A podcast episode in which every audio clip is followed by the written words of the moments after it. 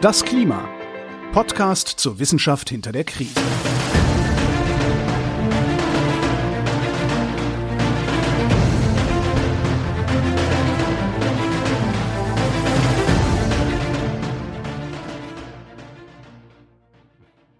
Hier ist das Klima, der Podcast zur Wissenschaft hinter der Krise. Wir lesen den aktuellen Bericht des Weltklimarats und wir erklären den aktuellen Stand der Klimaforschung. Jeden Montag mit Florian Freistetter und mit Claudia Freck. Hallo. Und obwohl heute Montag ist, lesen wir heute nicht den aktuellen Bericht des Weltklimarats und erklären den aktuellen Stand der Klimaforschung.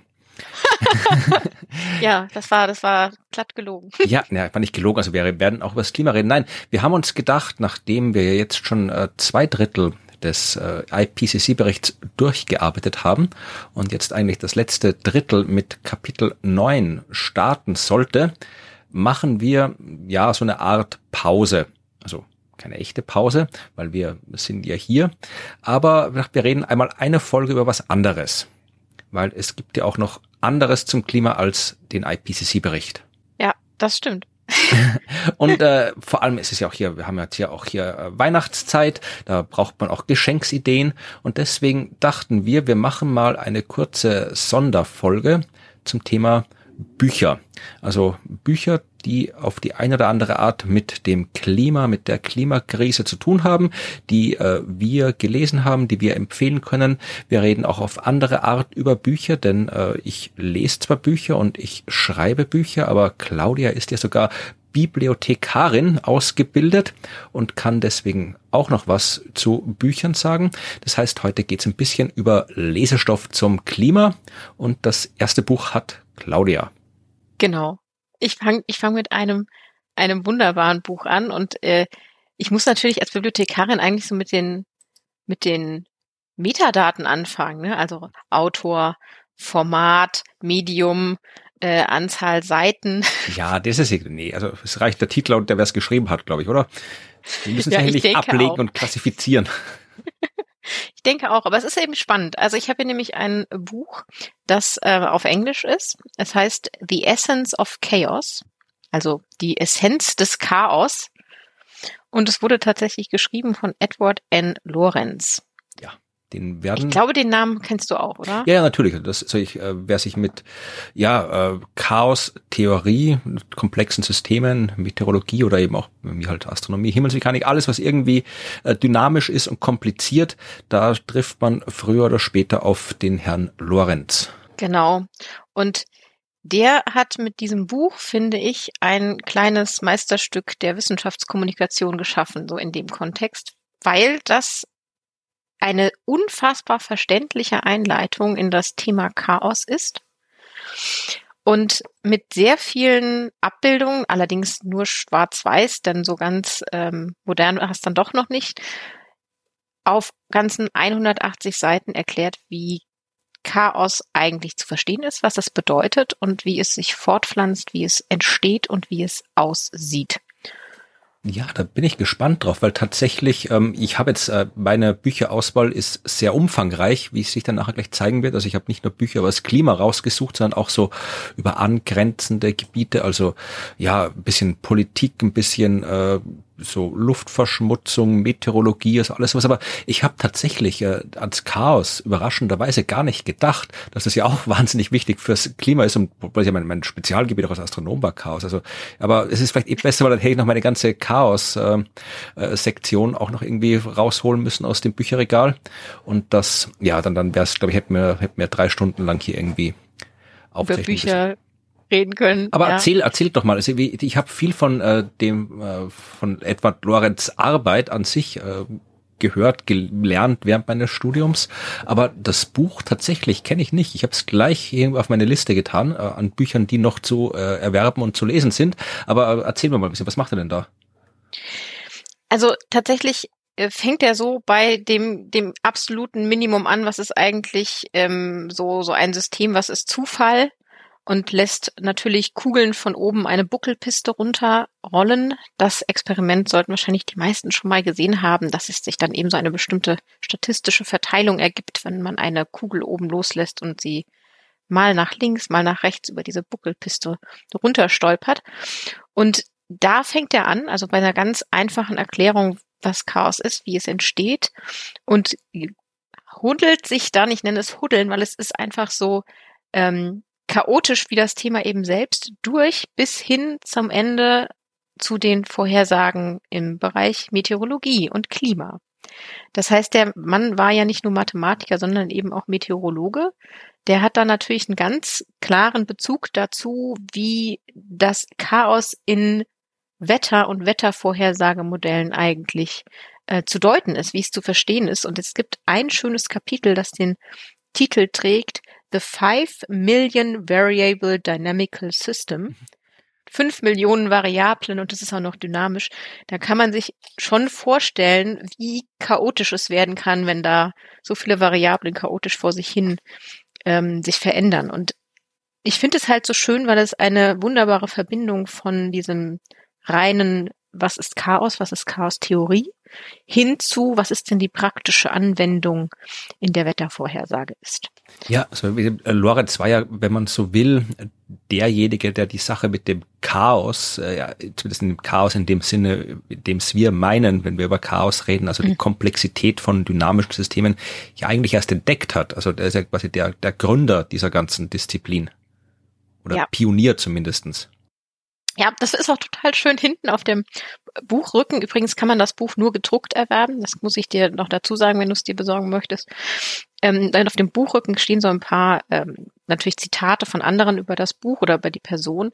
Und da steht auch, äh, dass er das discovered, also entdeckt hat, das Chaos und in Anführungsstrichen natürlich, weil es ist nichts, was man eigentlich entdecken kann. Aber es ist eine schöne Randnotiz entdecken, in Anführungsstrichen, da zu lesen. Ja, also man hat in gewissem Sinne, weiß ich, die Geschichte wird vermutlich drinstehen, äh, wie er es unter Anführungszeichen jetzt entdeckt hat, das Chaos bei seinem Modell. Äh, die mit der, mit dem Computerausdruck und den fehlenden Nachkommastellen, steht die drin? Ich muss jetzt gerade überlegen. Ich habe das Buch nämlich vor zehn Jahren gelesen und könnte es dir jetzt nicht schwören, dass es drin steht. Ich kenne die Geschichte, aber ich weiß nicht, ob es in diesem Buch steht. Ja, es ist eine sehr, sehr schöne Geschichte. Also die sollten wir auch erzählen. Mhm. Ja, mach. Korrigier mich, wenn ich was Falsches sage, weil wie gesagt, ich habe das Buch nicht gelesen und du bist die Meteorologin. Äh, ich hoffe, sie ist richtig, die Geschichte, weil ich habe die auch schon in öffentlichem Kontext äh, erzählt. Sogar, glaube ich, nachvollziehbarer öffentlicher Kontext. Es ist irgendwo in irgendeinem Hörbuch von mir, äh, in irgendeiner Science Buster Show, die mal als Hörbuch rauskam, habe ich das erzählt. Auf jeden Fall äh, geht darum, dass äh, der Herr Lorenz äh, ja ein meteorologisches Modell im Computer gebaut hat. Und Computer hieß damals, so glaube ich, in den 60er, wo das stattgefunden hat, ja, nicht das, was Computer heute hieß. Und das meteorologische Modell war auch sehr simpel. Da ging es halt einfach nur um sich verändernde Temperatur, Luftdruck oder sowas, einfach so Kurven, die sich halt im Laufe der Zeit verändern, im Abhängigkeit des Systems. Und das hat sehr, sehr lange gedauert, solche Modelle zu berechnen. Und, oh ja. und äh, Lorenz wollte dann einmal eine Simulation, die er schon in der Vergangenheit gemacht hat, noch weiter in die Zukunft äh, fortsetzen. Und weil das eben alles so mühsam war, hat er gedacht, okay, ich fange jetzt nicht wieder bei Zeitpunkt Null an, ja, weil dann dauert es wieder ewig, sondern äh, ich habe ja schon eine Zeit lang gerechnet und ich habe mir auch hier Zwischenwerte ausgedruckt und äh, nehme einfach die als neuen Stabwert und fange von da an weiter zu rechnen und hat dann eben diese ausgedruckten Zwischenwerte eingetippt als neue Startwerte, hat geschaut, was macht das Modell, weil äh, am Anfang ging er davon aus, das Modell sollte zumindest noch das machen, was es vorher auch gemacht hat. Und erst dann, wenn es quasi hier in den noch nicht äh, untersuchten Zeitraum übergeht, dann sieht man halt das Neue. Das Ding war, dass dieses Modell überhaupt nicht das gemacht hat, was es beim ersten Durchlauf gemacht hat in dem Zeit Bereich, wo sich das Ganze überschnitten hat, sondern komplett anders war. Ja, und er hat sich ein bisschen, ja, vermutlich sehr gewundert, warum es das denn tut, weil das gleiche Modell, die gleichen Gleichungen, gleiche Computer, auf dem es läuft, das gleiche Computerprogramm, mit dem es läuft und äh, wie er dachte, auch die gleichen Zahlen, die er eingegeben hat. Also da kann eigentlich nichts anderes rauskommen. Und mhm. wird sich vermutlich gewundert haben. Und hat dann, und da würde ich halt gerne die Geschichte in dem Buch lesen, weil ich da die Details eben nicht kenne, aber ich nehme an, er wird dann so geguckt haben, was denn da los ist, äh, ob jemand am Programm rumgepfuscht hat oder sonst irgendwas, hat aber festgestellt, dass äh, der Computer äh, eine gewisse Anzahl an Nachkommastellen der Zahlen speichert. Ich weiß die genaue Zahl nicht. Äh, beim ich glaube, es sind sechs. So wenig nur? Ich glaube, es waren sechs und er hat sie dann mit drei eingegeben. Ich bin mir okay. nicht sicher. Ja, und der Ausdruck waren weniger Nachkommastellen. Und mhm. das, äh, das heißt, er hat nicht exakt die gleiche Zahl eingegeben, sondern eben eine Zahl, die dann eben in dem Fall in der vierten Nachkommastelle unterschiedlich war. Aber, und das, da kann man tatsächlich sagen, das ist eine Entdeckung, weil bis dahin ist man ja, wäre man ja davon ausgegangen, okay, das ist eine winzige Änderung. Also in der vierten Nachkommastelle, wo sind wir da? Zehntausendstel, oder? Ja, ja, ist ja nix. Ja, also ein Zehntausendstel Unterschied in der Temperatur, ja, oder im Luftdruck. Also das ist wirklich nix. Und da hat man sich eigentlich gedacht, okay, so ein winziger Unterschied, der kann eigentlich auch nur winzige, vernachlässigbare Folgen haben. Und was Lorenz da eben entdeckt hat, war, nee, wenn das System komplex ist, ausreichend komplex ist, dynamisch ist, chaotisch ist in dem Fall, dann hat eben auch ein im Prinzip beliebig kleiner Unterschied im Lauf der Zeit im Wesentlichen beliebig große Auswirkungen. Und das ist das, was er entdeckt hat. Äh, das hat er tatsächlich entdeckt. Und das ist das, was wir heute als die fundamentale Eigenschaft eines chaotischen Systems äh, bezeichnen. Ja, also ich kenne tatsächlich, ich kann dir sagen, ich kenne die Geschichte auch genau so. Und ich habe jetzt nochmal durch das Buch geblättert und sehe sie darin hm. aber nicht. Okay. Ich glaube, er hat sie ähm, in diesem Buch nicht selber aufgeschrieben.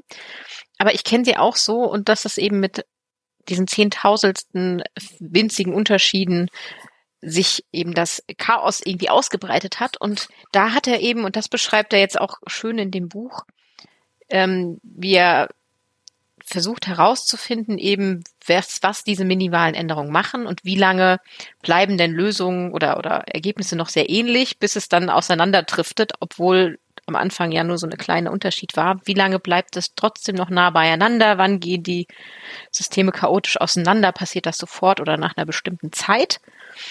Und dann gibt es eben den schönen Lorenz-Attraktor und ähm, wo man darauf sehen kann, wie die Lösungen sich quasi entwickeln von so einem chaotischen System. Und das zeigt er darin alles und das auch noch grafisch. Und das sind wirklich simple Abbildungen, also schwarz-weiß und nur Punkte. und ähm, aber es ist wirklich schön. Ich kann das Buch empfehlen. Bei mir hat es die das Verständnis für Wettervorhersage und für die Begeisterung für Modelle einfach total geweckt. Ich habe das im Studium gelesen, noch bevor ich mich tatsächlich mit Modellen praktisch beschäftigt habe. Und das ist eine gute Einstiegsdroge, würde ich mal sagen, in die Meteorologie. Okay, das ist, wie gesagt, ich habe es schon auf meiner Liste und kann dann vielleicht muss ich dann doch ein bisschen was noch zu Chaos empfehlen. Also da gibt es natürlich mhm. auch äh, sehr, sehr viele, sehr hervorragende Bücher. Ich weiß nicht, wie technisch jetzt äh, das Buch von Lorenz ist. Ich glaube, da steht keine einzelne Formel drin, aber es ist schon ein bisschen technisch, muss ich sagen. Äh, Wäre dann vielleicht äh, parallel dazu oder davor eine nicht technische, aber trotzdem sehr, sehr, sehr gute, umfassende und verständliche Einführung in Chaos lesen will, der sollte äh, das Buch, das Chaos heißt, von James Gleick lesen. Ich weiß nicht, ob du mhm. das kennst. Nee, das ist tatsächlich äh, eins meiner absoluten Lieblingsbücher. Also da ist wirklich so die Geschichte der Chaostheorie. Das ist wirklich historisch aufbearbeitet. Es geht jetzt nicht nur um, äh, was ist Chaostheorie, wie funktioniert der ganze Kram und so weiter, sondern wirklich, wer waren die Menschen, die da beteiligt sind, wie haben sie das rausgefunden. Da steht eben auch diese Geschichte über Lorenz drin, aber auch die ganzen anderen Leute, die da relevant waren. Ja, vorher auch schon Henri Poincaré, selbst Isaac Newton äh, kommt da drin vor und auch danach äh, Benoit Mandelbrot mit seinen Fraktalen. Also es ist wirklich einfach eine Wissenschaftsgeschichte, äh, mit eben entsprechender Erklärung auch der Wissenschaft, um die es geht. Und absolut faszinierend, äh, verständlich, also eins meiner absoluten Lieblingsbücher von James Gleick, Chaos. Es gibt, glaube ich, ich habe jetzt gerade geschaut, es gibt eine deutsche Übersetzung. Also das, das englische Original gibt in allen Formaten, die man haben will. Ja, also E-Book, Taschenbuch äh, ist neu problemlos erhältlich. Äh, es gibt eine deutsche Übersetzung, habe ich gerade rausgefunden, aus dem Jahr 1988, die auch erhältlich ist, aber schwierig und äh, ein bisschen teurer. Aber das kommt auch auf meine Liste, das klingt toll. Ja, also James Gleick kann ich überhaupt empfehlen. Der ist ein absolut hervorragender äh, Autor. Also ziemlich alles, was der geschrieben hat über Wissenschaft, ist absolut hervorragend. Ich habe nicht alles gelesen, aber alles, was ich gelesen habe, war absolut hervorragend. Kann ich empfehlen. Das finde ich klasse. Also ich, ich finde sowas total spannend, weil also gerade Chaos in der Meteorologie ist das einfach so ein wichtiger Punkt. Also wir machen ja nicht nur, wir lesen das ja nicht nur in den Modellen. Das ist vielleicht eine schöne Randnotiz und wir schauen uns nicht nur diese Bilder an, wo wir dann sehen, wie sich chaotisch die, die Atmosphäre ver ähm, entwickelt, ne? also wie sich die kleinen Änderungen dann irgendwie drei Tage später ähm, ganz andere Wettersituationen darstellen, sondern wir machen das ja auch praktisch. also es gibt in dem Buch ähm, von Lorenz auch so schöne Bilder, wo man eben sieht, wie die, die Tiefdruckgebiete Wellen sich so ausbreiten auf der auf der Erdkugel und äh, sowas haben wir aber auch im Studium praktisch gemacht. Ne? Also wir haben uns so einen runden Tank genommen, mit Wasser gefüllt, ihn auf eine Drehscheibe gestellt und haben dann unterschiedlich äh, Temperaturen in der Mitte und am Rand gehabt und haben die äh, angefangen, diesen Tank zu rotieren, also so einen Rotating Tank zu bauen, um zu gucken, wie sich dann dort Wellen bilden und wie Störungen sich weiterentwickeln, wenn man irgendwo eine Störung einbringt. Ich finde es so toll, also das eine, einerseits zu lesen, so theoretisch zu sehen und das, da ist das Buch super und dann auf der anderen Seite dann in sowas praktisch reinzugehen und tatsächlich mal zu gucken, was passiert eigentlich, wenn ich da irgendwie eine Störung einbringe in das System und wenn ich sie an einer leicht anderen Stelle einbringe, was passiert jetzt? Ja, Experimente zur Chaostheorie sind sowieso wunderbar. Also da äh, kann man nie genug machen. Das wäre, glaube ich, meine eigene Folge. Also ist überhaupt irgendwie so alles, also wie, man, wie man die ganzen Klimakrisen, Klimawandel, Klimameteorologie, Chaosphänomene per Experiment darstellt. Also das ist was, das kann ich beruflich aber brauchen, weil ich oft auf Bühnen rumstehe und äh, Sachen mache und erzähle. Also wenn ihr äh, in der Hörerschaft, wer dazu vielleicht coole Experimente auf Lager hat, immer her damit. Ähm, äh, aber gerade beim Chaos gibt's ja wirklich coole, also das ist so einfach so, so ein chaotisches Pendel zum Beispiel, das ist immer faszinierend, wenn man da sieht irgendwie, was das für ihre, so einfach so ein Doppelpendel. Also das macht absolut irre Sachen. Aber ja, wir wollen ja nicht über Chaos-Theorie reden. Nee, genau. Also auch wollen wir auch, aber eigentlich über alle möglichen. aber nicht Bücher. heute. Ja, ähm, das wird dann der nächste, die nächste Podcast-Serie. Da machen wir mal hier 50 Folgen über Chaos. Können wir wirklich machen eigentlich. Okay, aber gut, das, ich habe schon genug Arbeit. Ich kann mir noch was anfangen. Ähm, gehen wir lieber zu den Büchern über. Und ich habe ja ähm, jetzt davor noch hektisch zusammengesucht, weil was dich vielleicht als Bibliothekarin äh, dir zuwiderläuft, meine Bücher sind leider komplett ungeordnet. Und ähm, nicht nur komplett ungeordnet, sondern also nicht mal in ihrer Unordnung geordnet, weil momentan habe ich wirklich Bücher irgendwie hier am Boden stehen und in äh, hier zweireihig im Bücherregal und oben drüber noch eine Schicht irgendwie quer reingestapelt, weil ich irgendwie, seit ich umgezogen bin, was auch schon zwei Jahre her ist, ähm, es nicht geschafft habe, hier irgendwie eine vernünftige Ordnung reinzubringen aus Zeitmangel. Aber es ist absurd. Das, das, ich hatte ich habe wirklich, ich habe wirklich viele Bücher, muss man dazu sagen. Also wirklich sehr, sehr, sehr, sehr viele Bücher. Ich habe beim Umzug waren es allein 40 oder 50 Kisten mit Büchern, die ich da durch die Gegend geschleppt habe. Oh Gott, oh Gott, oh Gott. Ja. Und ähm, also die waren dann wirklich, also ich habe es zumindest geschafft, sie nach dem Umzug in Sachbuch und Belletristik zu sortieren. Soweit habe ich es geschafft. Aber innerhalb des der, der Sachbuchschiene, äh, ja, da war es, also ich habe sie einfach aus der Kisten in die, in die Regale geschlichtet, wie sie gerade kamen, damit ich irgendwie Platz hatte in dem Büro und dann weiter ging es nicht mehr. Aber überraschenderweise, man, man, im Laufe der Zeit entwickelt man dann so ein chaotisches Verständnis. Also ich weiß ungefähr grob mittlerweile, wo alles steht. Das Problem ist nur, ich musste jetzt kürzlich wieder, weil wir die Möbel umgestellt haben, wieder neu irgendwie Bücher irgendwie von äh, einem Zimmer ins andere tun und jetzt ist wieder alles durcheinander. Also jetzt habe ich wieder keinen Schimmer, wo meine Bücher stehen. Oh, aber tut mir leid. Ja, also ich kann irgendwie, du kannst, äh, du kannst gerne mal vorbeikommen und hier äh, das ganze bibliothekarisch durchorganisieren, wenn du möchtest, so mit Etiketten kleben und Ausleihsystem und so weiter. Ich weiß keine Ahnung was. Es ist vermutlich nicht das, vermutlich nicht das, was man als als Bibliothekarin wirklich macht. Also das, du wirst jetzt nicht gelernt haben, wie man Bibliotheksausweise abstempelt, sondern das wird vermutlich eine andere Nein. Wissenschaft gewesen sein, die man da lernt. Also Informationsmanagement oder sowas gehe ich davon aus. Ja. Oder? Ja. Aber trotzdem könnte ich dir ein System aufsetzen und das äh, katalogisieren. Ja, also mir würde es auch schon reichen, wenn ich sie halbwegs so nach Wissensgebieten irgendwie äh, sortiert ja. hätte. Aber wie gesagt, meine Klimabücher habe ich jetzt mehr oder weniger vollständig, glaube ich, hier neben mir aufgereiht. Und ja, also ich werde sie, ich habe jetzt ungefähr 30 Stück hier präsent. und ähm, die werden wir in der Folge nicht alle durcharbeiten können natürlich, aber ich möchte zumindest ein paar kurz ansprechen. Und ich habe auch nicht alle gelesen tatsächlich, ja, also weil das ist auch was, was du vielleicht nachvollziehen kannst. Man äh, hat, also die meisten Menschen werden vermutlich nur die Bücher haben, die sie auch gelesen haben zu Hause. Ähm, jemand wie ich, ich, ich arbeite ja auch, also ich brauche ganz viel Informationen für meine Arbeit. Also wenn ich ein Buch schreibe oder irgendwas anderes, ich muss ganz viel recherchieren und weiß aber vorher nicht, was ich alles recherchiere. Also wenn ich dann zum Beispiel hier, also ich jetzt hier bei meinem letzten Buch, wo es um Mikroorganismen ging, habe ich mir einfach wahnsinnig viele Bücher über Mikroorganismen gekauft und verwandte Themen und dann liest, braucht man hier mal ein Kapitel und da mal einen Abschnitt und so weiter. Aber ich habe jetzt keine Zeit hier vorher 50 Bücher über Mikroorganismen zu lesen. Das heißt, ich habe dann hier ganz viele Bücher über Mikroorganismen, die ich alle nicht komplett gelesen habe. Aber wenn ich mal was nachschlagen muss, habe ich Also wie gesagt, der, der Sinn einer Bibliothek ja eigentlich. Und genauso ist es bei meinen Klimabüchern momentan auch. Die habe ich alle gekauft, weil ich gedacht habe, es ist gut, das zu haben, wenn ich mal was nachschlagen muss. Ja, und jetzt habe ich sie. Damit du bist ich das nachschlagen eigene kann. Bibliothek. Naja, quasi. reicht auch nicht, aber ich habe trotzdem ja, also das ist, es gibt von Umberto Eco, glaube ich mal, so eine schöne Kurzgeschichte, wie man eine Bibliothek rechtfertigt oder so hieß die, glaube ich. Ja, ja. da ging es genau um das.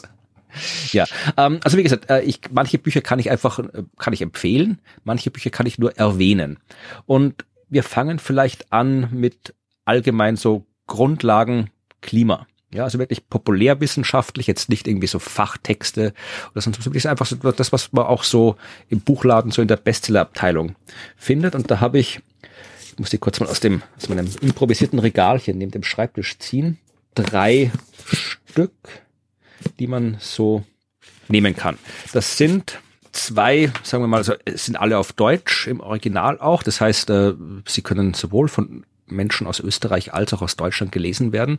Aber eins ist spezifisch österreichisch und zwei sind ja von deutschen Autoren. Nämlich eines ist von äh, Mojib Latif, den du ja, ja. vermutlich kennen wirst, den unsere Hörerschaft auch mhm. kennen wird, einer der bekanntesten Klimaforscher in Deutschland und vermutlich auch, ich weiß nicht, weltweit wird er auch äh, sehr renommiert sein, gehe ich davon ja. aus. Und der hat vor kurzem ein Buch geschrieben, das äh, den Titel trägt Heißzeit und äh, den Untertitel mit Vollgas in die Klimakatastrophe und wie wir auf die Bremse treten. Und das sagt eigentlich eh schon alles. Also das, man erfährt in dem Buch so alles an Grund, wirklich fundamentalen Grundlagen. Wie funktioniert das Klima und warum äh, reden wir von einer Klimakrise? Was haben wir mit dem Klima angestellt? Also was ist da los? Also das erfährt man da sehr kurz, knapp und verständlich erklärt. Und was ich schön fand, sind auch die ein bisschen, also der Untertitel sagt ja auch, äh, wie wir auf die Bremse treten. Also äh, Latif äh, spricht hier auch von diversen Möglichkeiten, was man denn tun kann.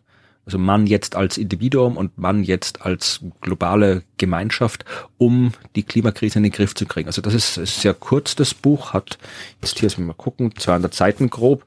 Da hat man, wenn man jetzt nur ein Buch lesen will, wäre das vielleicht ein sehr kompakter Überblick über alles.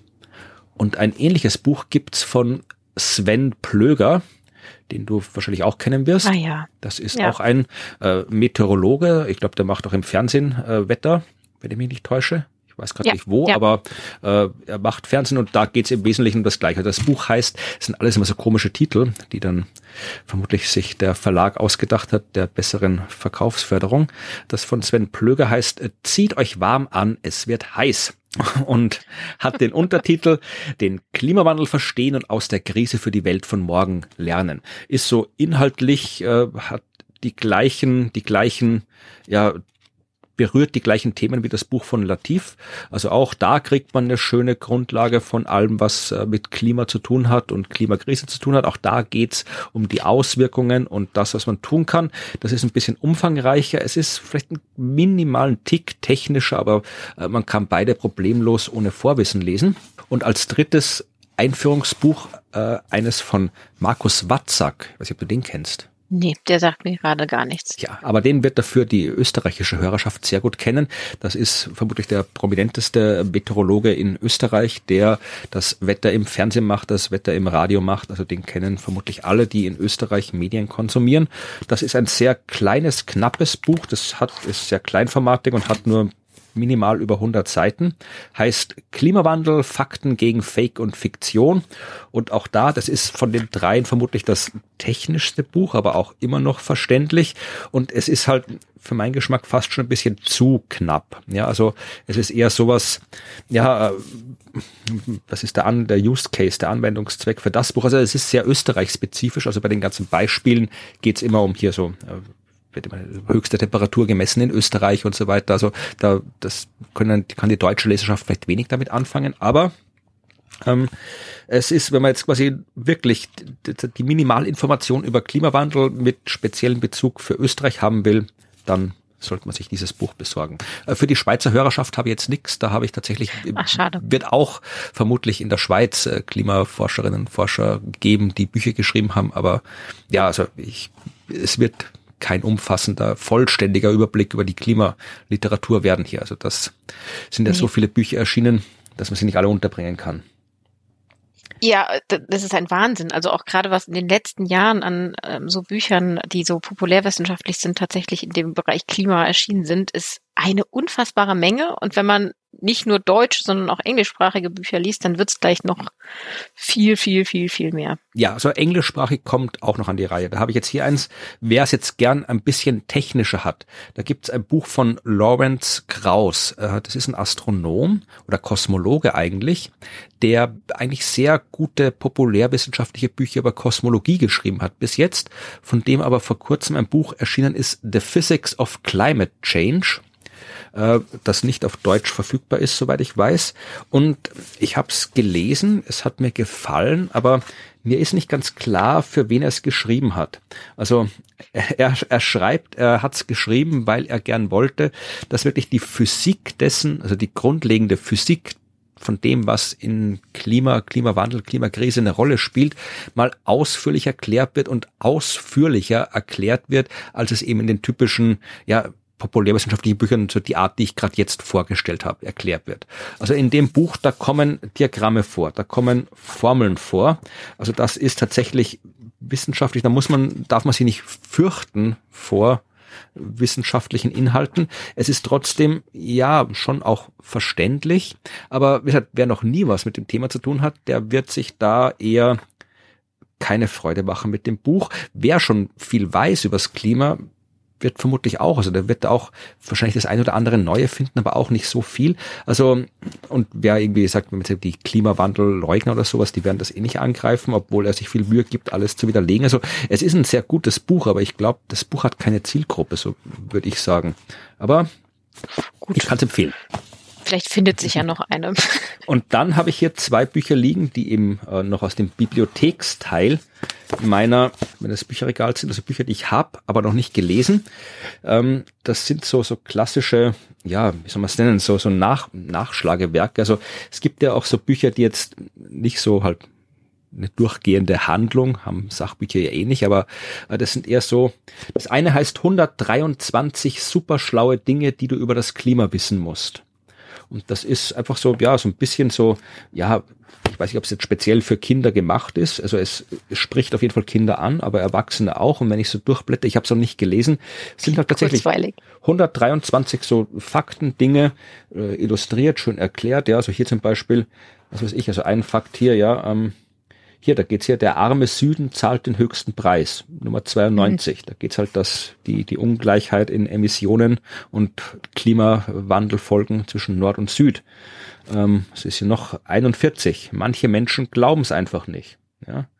Oder hier 42. Äh, Klimawissenschaftlerin ist ein Beruf. Also das ist halt.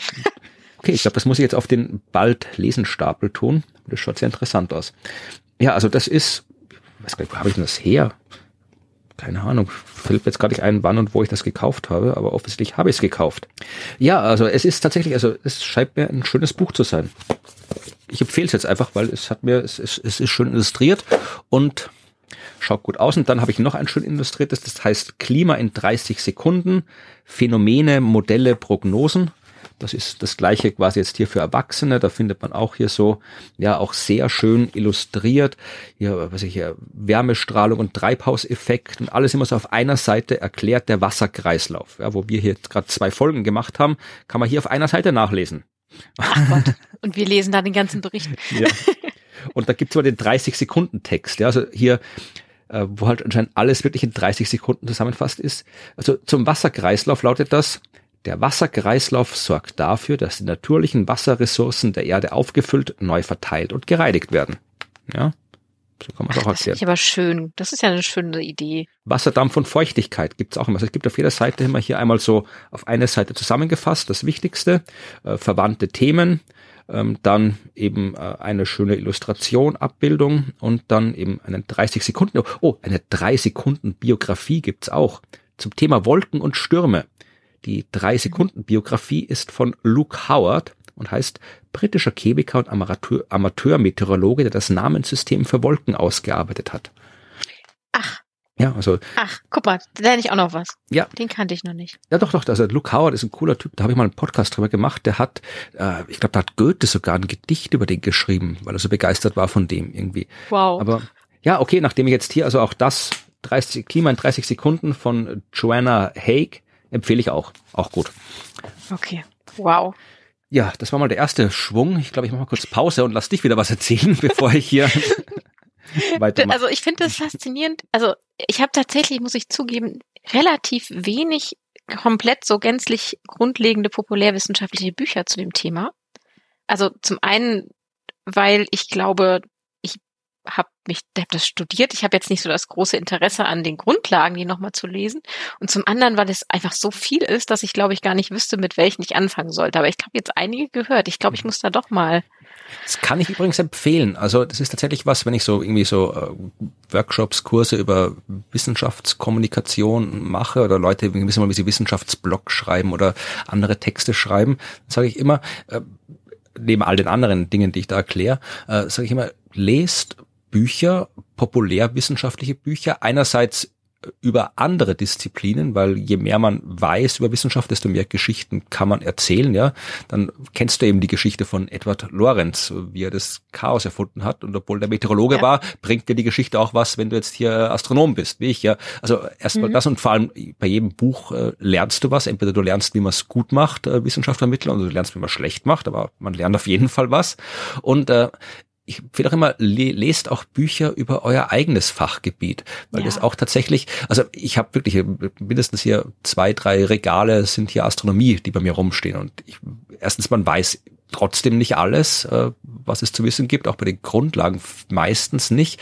Und dann, was ich selbst, wenn, wenn jetzt irgendwie so ein wirklich absolut grundlegendes Thema, keine Ahnung, die Keplerschen Gesetze oder die Entstehung von Planeten, das liest man in jedem zweiten Buch über Astronomie, aber jeder Autor und jede Autorin erzählt es dann doch auf seine ihre Weise und ich finde dann doch immer noch was, wo ich dachte, ah, das, so kann man es auch sagen. Interessant. Also so habe ich es noch nie gesehen. Also irgendwas findet man meistens doch. Also wenn man es wenn man einrichten kann äh, und muss jetzt nicht jeder, weil ich, bei mir ist halt mein Beruf, ich muss halt die ganzen Bücher auch lesen, weil ich halt das mein Job ist, darüber zu erzählen.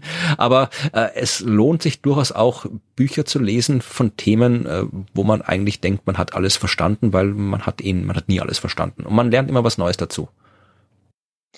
Ja, das stimmt total. Ich glaube, es ist auch so ein bisschen bei mir das Ding, dass ich nicht mehr so viel tatsächlich lese im Sinne von äh, Lesen auf Papier oder elektronisch, was außerhalb von Bachelor-Master-Arbeiten äh, passiert, sondern ich höre das meiste. Ne? Also ich konsumiere sehr viele E-Books. Das heißt, ich gucke auch immer darauf, dass das Buch noch als E-Book vorhanden ist. Und äh, da wird es manchmal etwas dünner, aber ich glaube, so, so ein paar von den Büchern gibt es auch als E-Book, die du genannt hast. Ich glaube, da werde ich mal umsteigen. Ja, also E-Books, äh, Hörbücher, Podcasts, klar, da, da geht auch noch ja. jede Menge. Also ich habe ähm, auch noch so gerade festgestellt, dass sich unsere Stapel an, an Meteorologiebüchern alleine schon dadurch unterscheiden, dass ich da natürlich einen Fachbuchstapel mhm. besitze und einen äh, Nicht-Fachbuchstapel, eben populärwissenschaftlich Herr. Aber auch die populärwissenschaftlichen, die ich habe, sind tatsächlich gefühlt ein bisschen ähm, technischer oder ein bisschen äh, wissenschaftlich näher als jetzt die, die du genannt hast. Ähm, und ich nehme mir jetzt noch mal eins raus, also ich kann ja noch, noch fünf andere nennen, aber ich habe eins, das finde ich sehr schön, weil es das eben sowohl im englischen Original als auch in der deutschen Übersetzung gibt. Und das heißt Unsichtbar im Sturm, auf Englisch eben Invisible in the Storm. Und das beschäftigt sich mit der Rolle der Mathematik in der Wettervorhersage. Also ganz allgemein in der, in der Wettervorhersage und in der, also speziell in der Wettervorhersage, aber auch ganz allgemein in der Meteorologie generell als Wissenschaft. Das gibt es tatsächlich ähm, auch frei verfügbar, wenn ich das richtig gesehen habe, als PDF. Und man kann es sich runterladen und auch als E-Book quasi lesen. Ja, Bücher als PDF lesen ist ja die, die Hölle. Ja, so lese ich Bachelor und Master. Ja, das fände ich auch die Hölle, bevor ich sie machen muss. Ja, das geht, wenn man, wenn man mitkommentiert, ist das, glaube ich, nochmal was anderes, als wenn man nur liest. Aber ja, ich verstehe das und ich, ähm, man kann es auch, ich glaube, es gibt es auch als EPUB. Also als Version, der man sich auf seinen E-Book-Reader packen kann. Ja, das, das geht, ja. Genau, vielleicht hat da der eine oder andere Person Interesse und ähm, das Deutsche erschien mir bisher, also ich habe es noch nicht komplett gelesen, weil ich das in, eher in Häppchen äh, lese, ähm, ist sehr gut verständlich und recht gut übersetzt. Und das ist vielleicht etwas, aber muss ich sagen, wie gesagt, mein Stapel ist deutlich technischer als deiner. Etwas für die Mathematikliebhaberinnen unter, unter unseren Zuhörenden. Denn da kommen zwischendrin durchaus auch mal eine Formel drin vor. Also zwar in so extra Kästchen und dann steht da so, Vorsicht, jetzt kommen Differentialgleichungen, aber sie kommen eben vor. Und äh, deswegen da eine, eine kurze Warnung, aber ich kann es dennoch empfehlen. Und ich finde es deshalb so, ähm, so spannend. Es ist von, Moment, jetzt muss ich nochmal den Namen rumdrehen, von Ian Rulestone, Rollstone? R-O-U-L? Stone. Hm. Bitte korrigiert mich, wie auch immer man es ausspricht. Und John Norbury und eben eine Übersetzung. Und das erzählt eben die Geschichte, also ein bisschen erzählt es die Geschichte, wie aus der Meteorologie tatsächlich eine ich, ich will jetzt nicht sagen ordentliche, aber tatsächlich eine Naturwissenschaft geworden ist. Also wir, früher war das ja eher so, ne, man kennt die Bauernregeln und äh, wenn es an dem Tag gefriert, dann wird der Sommer besonders kalt oder warm. Ähm, das war ja alles nicht sehr wissenschaftlich und das Buch erzählt quasi den Weg von dieser Art zu aus Versuchen, aus Regeln, die man so weitergegeben hat, so Mundpropaganda tatsächlich eine Wissenschaft zu machen und das zu untersuchen, wie man diesen Weg gegangen ist und welche Rolle da die Mathematik auch gespielt hat. Dann vielleicht auch hier wieder als Begleitung für die ja. oder Vorbereitung für die, die mit den Formeln noch nicht so firm sind. Das ist ein Buch, das haben wir schon mal angesprochen und ich habe schon mal angesprochen in einer früheren Folge, das Wetterexperiment von Peter Moore. Äh, ja. Auch sehr hervorragend. Da geht es im Prinzip um das Gleiche, wie die Meteorologie als Wissenschaft entstanden ist, aber eben auch sehr verständlich, sehr populärwissenschaftlich, ohne jetzt mathematische Formeln, sondern eben die historische Entwicklung mit all den Menschen, mit all den Geschichten, wie die Menschen dazu gekommen sind, also wie der Herr Beaufort seine Beaufort-Skala entwickelt hat, wie man draufgekommen ist, dass sich Hoch- und Tiefdruckgebiete äh, durch die Gegend drehen und so weiter. Also äh, das kann man dann vermutlich sehr gut parallel zu dem äh, Buch lesen, das du empfohlen hast. Das kann gut sein. Das kann gut sein, dass sich das sehr gut ergänzt.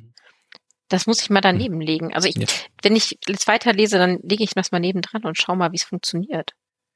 Weil das, also das hier hat jetzt, ähm, dieses Unsichtbar im Sturm hat auch so schöne Abbildungen, finde ich, zwischendrin. Immer, das holt mich dann wieder ein bisschen ab von dem, von dem Technischen. Und ich habe gerade in den hinteren Bereich geschlagen, wo ich noch nicht bin. Und ich sehe gerade eine Abbildung zum Doppelpendel. Das ist sehr schön.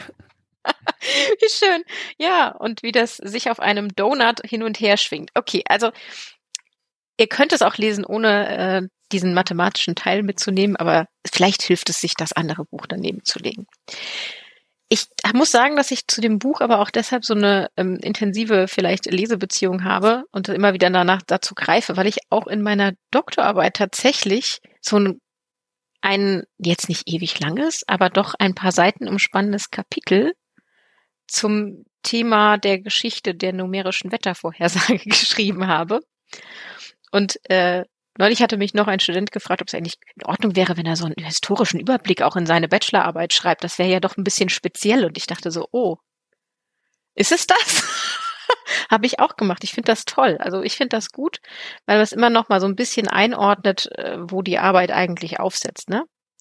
Ja, also das, ich weiß nicht, wird die Leserschaft vom Bachelor- und Masterarbeiten und äh, Doktorarbeiten vermutlich auch eher gering, aber ich habe bei mir auch ein bisschen historischen Überblick reingeschrieben bei meinen Arbeiten. Es, ich glaube, es hilft vor allem einem selbst, dass man irgendwie sich mal mit den Grundlagen des Fachs beschäftigt und vor allem hat man auch was, was man mal schreiben kann. Das ist eine Bachelorarbeit, bevor man irgendwie Forschung gemacht hat. Das ist ja auch was wert, dass ich mal irgendwie quasi so die Hürde der, des Schreibens überwinden kann, weil da kann ich mich hinsetzen und kann recherchieren, was ist die historische Grundlage und die schreibe ich auf und dann habe ich schon mal was geschrieben und dann geht's mhm. leichter weiter. Also ich glaube, das ist allein das ist es wert, dass man sowas schreibt.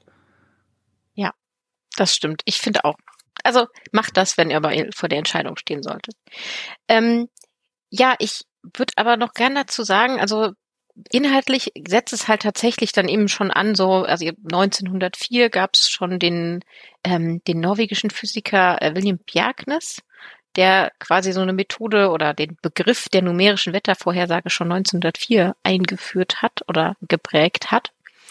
Und da gibt es tatsächlich auch noch weiterführende mathematische Überlegungen von Louis Fry Richardson und sie stellen diese ganze Geschichte dar, wie das eben den Wendepunkt in der Atmosphärenwissenschaft begründet hat, wo sich quasi eben so eine richtungsweisende Entscheidung hin zur Naturwissenschaft in der Meteorologie ergeben hat. Und sie sind da sehr genau und sie haben sehr gut recherchiert. Also ich fand das wirklich ein sehr, sehr schönes Buch. Das sind aber, glaube ich, soweit ich weiß, beides Mathematiker. Also auch Mathematiker können toll recherchieren und Bücher schreiben. Und die ordnen das alles so ein bisschen ein, was das alles bedeutet. Zum Beispiel ähm, geben sie auch an, was jetzt so die grundlegenden Anforderungen sind, eigentlich, die man erfüllen muss, damit überhaupt so eine numerische Wettervorhersage überhaupt funktionieren kann. Und das finde ich super spannend. Das ist eben auch Teil, war auch Teil meiner Doktorarbeit, die ich so beschrieben habe, dass man zum einen nicht den Anfangszustand kennen muss. Ne? Das wissen wir schon, die Beobachtungen und Messungen. Dass man zum zweiten die dynamischen und physikalischen Prozesse gut verstehen und mathematisch beschreiben können muss. Und das dritte ist, dass man eine praktisch anwendbare und stabile numerische Methode hat, ne? also diese Berechnungen überhaupt durchzuführen auf einer großen Skala. Und dann viertens, dass man Computer hat, die es können.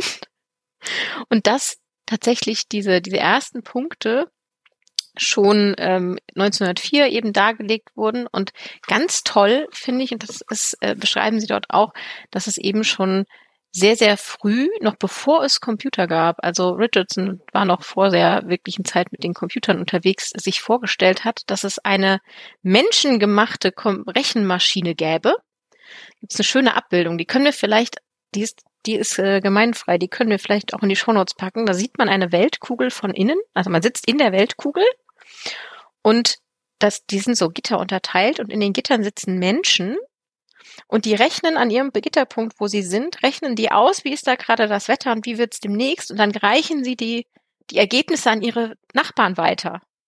Okay. Damit sie ja. dann ausrechnen können, wie wird denn das Wetter jetzt bei euch nebenan, wenn bei mir sich das so verändert hat. Und dann rechnen die so miteinander und reichen so quasi die Informationen weiter und machen eine numerische, menschengemachte numerische Wettervorhersage. Ja, das wäre doch mal was hier so für, für ein äh, Projekt für Tag der offenen Tür oder hier so für die Schule, ja, dass genau. man das in echt machen kann. Ja. Das ist eine Vorhersagefabrik, heißt ja. das. Also das ist, ich finde das total toll und diese, das ist glaube ich schon 1922, diese Idee mit dem handgemachten numerischen Wettervorhersage und das ähm, finde ich halt einfach toll, weil es zeigt, dass man da schon dran gedacht hat und sich überlegt hat, wie das funktionieren kann, bevor es überhaupt tatsächlich technisch die Möglichkeit gab, das umzusetzen mit ähm, mit Rechenpower. Ne? Also man hat jetzt hier noch Menschen eingesetzt und das ist irgendwie eine schöne Geschichte und das Buch ähm, erzählt ganz viel über die Personen, es erzählt viel über die tatsächlichen Entdeckungen und die Mathematik, die dahinter steckt. Und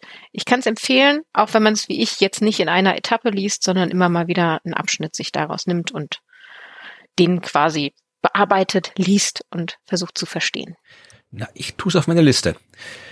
Dann stelle ich jetzt noch kurz zwei Bücher vor, dass ich meinen hier Stapel hier abbaue und dann Schauen wir das. Ich habe jetzt hier zwei so speziellere Themen. Ähm, eines heißt, ähm, sehr hervorragendes Buch, kann ich auch sehr, sehr, sehr empfehlen. Das Buch heißt Wütendes Wetter von Friederike Otto. Und von Friederike Otto werden wir noch mehr hören in den kommenden Folgen. Die hat auch am IPCC-Bericht mitgeschrieben. Die ist eine der führenden Forscherinnen beim Thema der Attributionswissenschaft, also wo es darum geht, dass man wirklich das Wetter mit dem Klima verbindet und so Fragen beantworten kann, wie diese eine Überschwemmung, die jetzt gerade stattgefunden hat, dieser eine Waldbrand, der jetzt gerade stattgefunden hat, äh, dieser eine Wirbelsturm, der jetzt gerade stattgefunden hat, wie wahrscheinlich ist es, dass der durch die Klimakrise verursacht worden ist, was ja so eine offene Frage ist. Ja, wir sehen, das Wetter erleben wir und äh, das Wetter passiert auch so. Ja, also das Wetter passiert immer, aber die Frage ist, was sind was ist mit dem Wetter, das jetzt gerade passiert? Hat das was äh, mit dem Klimawandel zu tun oder nicht? Und das war halt eine Frage, die sich bis jetzt immer schwer beantworten ließ. Aber die Attributionsforschung ist eben ein Weg, wie man tatsächlich konkrete reale Wetterereignisse äh, Klimafolgen zuordnen kann oder nicht. Oder sagen kann, ob das jetzt, wie wahrscheinlich es ist, dass das eine Folge äh, eines Klimawandels ist oder nicht. Und wie das funktioniert, beschreibt Friederike Otto hervorragend.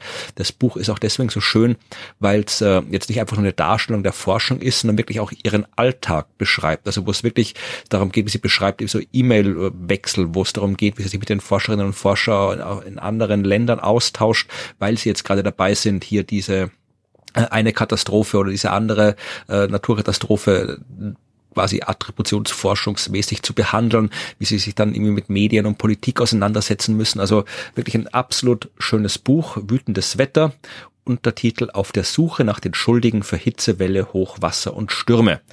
Auf Deutsch sehr gut. Oh, und ähm, tatsächlich möchte ich anmerken, es gibt es als Hörbuch. Ach, kann man in sechseinhalb Stunden hören. Das habe ich nämlich und das ist schon auf meiner äh, To-Hear-Liste. Also, Sehr gut. Ja. Und was ich noch nicht gelesen habe, das habe ich ganz frisch eingelangt, da geht's um das Thema äh, Geoengineering, das wir auch ja immer wieder mal in oh. den äh, normalen Folgen behandeln. Und äh, ich habe es nicht gelesen, aber ich gehe davon aus, dass das Buch gut ist, denn das Buch äh, stammt von Elisabeth Colbert oder Colbert, äh, heißt Under a White Sky ist meines Wissens noch nicht auf Deutsch erschienen. Und Elisabeth Kolbert hat äh, das Buch The Sixth Extinction das sechste Sterben geschrieben, falls das jemand Gott. kennt.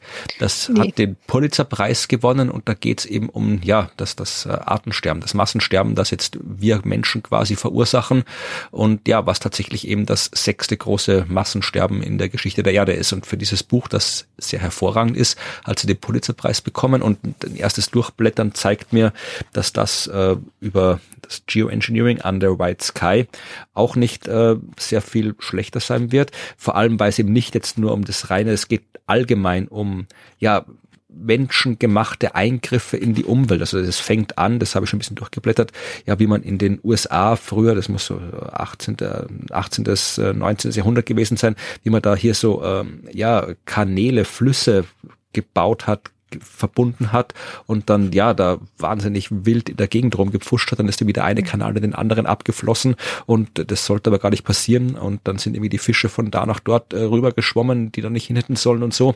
Also wo halt durch Eingriffe in der Natur, die man eigentlich machen wollte, um ein bestimmtes Ziel zu erreichen, man sehr viele negative Folgen eigentlich erreicht hat. Und das setzt sich dann eben fort, eben von der Vergangenheit bis hin dann in die Zukunft, wo es dann eben genau um das geht, was wir dann immer besprechen, wenn es um IPCC-Report geht, also Vulkan, äh, Vulkanausbrüche simulieren, indem man nämlich das Zeug in der Atmosphäre ausbringt und sowas. Also ich habe es noch nicht gelesen, ich bin sehr gespannt. Es ist sehr, sehr gut rezensiert worden, aber was anderes hätte ich auch nicht erwartet bei jemandem, der den Pulitzerpreis gewonnen hat. Also da findet man auf jeden Fall Leute, die es gut rezensieren, aber es schaut nach einem sehr guten Buch aus. Oh Gott, meine Liste an Büchern, die, die stapelt sich jetzt höher als vorher. Ja, das ist ja der Sinn dieser Folge, dass es auch vielleicht bei der Hörerschaft auch so ist, dass nachher alle mehr wissen als vorher. Sehr gut. Ja, soll ich noch mal ein ein Buch herausgreifen oder hast du noch eins? Naja, ich habe hier noch äh, sehr viel. Ich habe allein in dem in dem im Sachbuchteil, ich komme ja auch noch in den Nicht-Sachbuchteil, habe jetzt noch, mhm. ich hätte jetzt noch die Abteilung Politik und die Abteilung allgemein äh, klimaverwandte Themen. Ach du meine Güte. Du hast, du hast wirklich eine große Sammlung, ne? Ja, ich habe viele, viele Bücher. okay, dann, dann lass mich noch eins ja, dazwischen schieben. Bitte. Und zwar, ähm, ich muss ja hier jetzt auch ein bisschen äh, Werbung machen für ähm, das Studium der Meteorologie oder ja. der Klimatologie. Und ich dachte mir, wenn da draußen jemand ist, der sich vielleicht überlegt, das zu studieren, dann möchte ich da doch auch ein Buch empfehlen.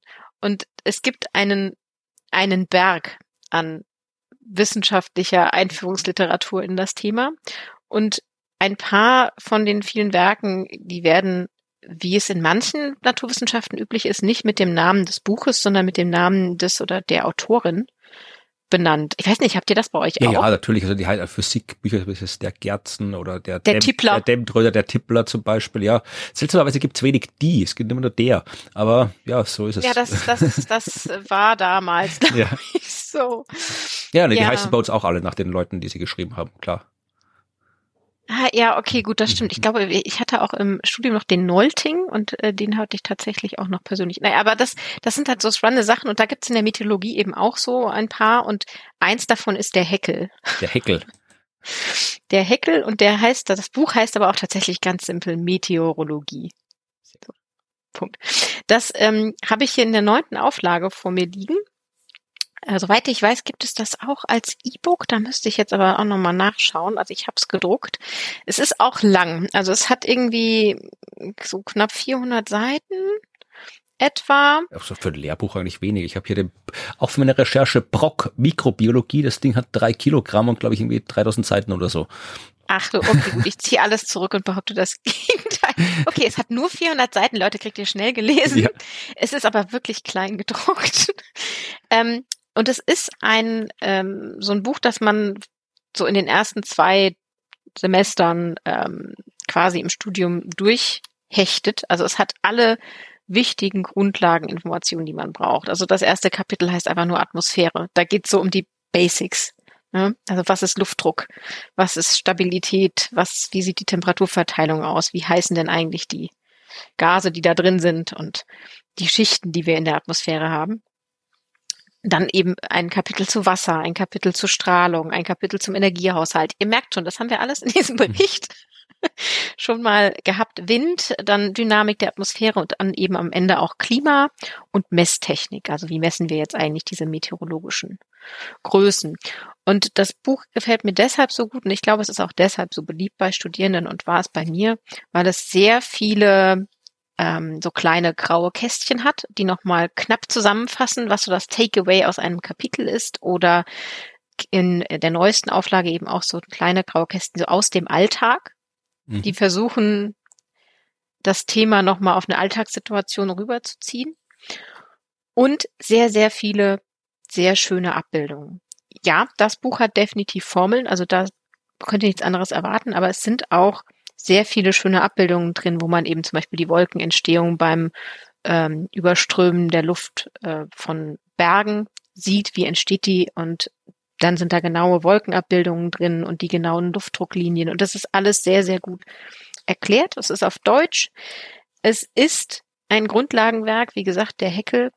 Ähm, ich kann es sehr empfehlen. Wer überlegt, das zu studieren, oder öfter mal Dinge nachschlagen muss, wie ich jetzt zum Beispiel für den Podcast. Deswegen habe ich mir dieses Buch in der neunten Auflage nämlich zugelegt, damit ich da immer mal wieder reinschauen kann, wenn ich nochmal was nachschlagen will. Dem kann ich das sehr ans Herz legen, denn es ist trotz der Wissenschaftlichkeit noch sehr verständlich. Das ist Vielleicht möchtest du das auch nebendran legen. Da kannst du dann auch ja. so Sachen nachschlagen, wie lustige Abkürzungen. Ja, das mach doch du. Ich, wenn ich was nachschlagen will, dann, dann frage ich dich. Sagst Bescheid, dann gucke ich hier schnell nach. Ich habe ich hab das quasi outgesourced. Sehr gut, sehr gut. Ja. ja. Aber es ist toll, du kannst ja auch die Messgeräte angucken. Ne? Also wenn man ein astmantisches Aspirationspsychometer sehen möchte, bitte. Ja, das ja, gucke ich mir auf jeden Fall an. Dann kommt jetzt im, im Schnelldurchlauf die Abteilung Politik, weil da gibt's ja auch wirklich sehr, sehr viele Bücher, die jetzt alle in den letzten Monaten und Jahren auf den Markt gekommen sind. Da haben wir schon fast alle relevanten Menschen in Klimapolitik Bücher geschrieben. Bill Gates hat sogar ein Buch geschrieben zu dem Thema, also wirklich alle. Und hier, da habe ich jetzt wirklich nur einen, einen sehr kursorischen Überblick, weil ich selbst weder alle besitze noch äh, die, die ich bis jetzt alle gelesen habe, was es zum Thema äh, Klimawandel, Politik, Gesellschaft gibt. Eins, das ich tatsächlich gelesen habe und auch sehr gut gefunden habe, wieder vielleicht mehr für die österreichische Hörerschaft als für die deutsche. Das ist von Katharina Rogenhofer und Florian Schlederer geschrieben. Das heißt, ändert sich nicht, ändert sich alles, warum wir jetzt für unseren Planeten kämpfen müssen. Und Katharina Rogenhofer und Florian Schlederer, das waren ja äh, zwei junge Menschen, die im Prinzip von Anfang an mit dabei waren, wie Fridays, in Fridays for Future in Österreich gegründet worden sind. Also die haben diese ganze Klimabewegung in Österreich mitbegründet, haben auch in Österreich ein Klimavolksbegehren auf die Beine gestellt und äh, erfolgreich äh, durchgebracht. Also äh, die haben sich sehr intensiv mit der ganzen gesellschaftlichen, politischen Seite beschäftigt.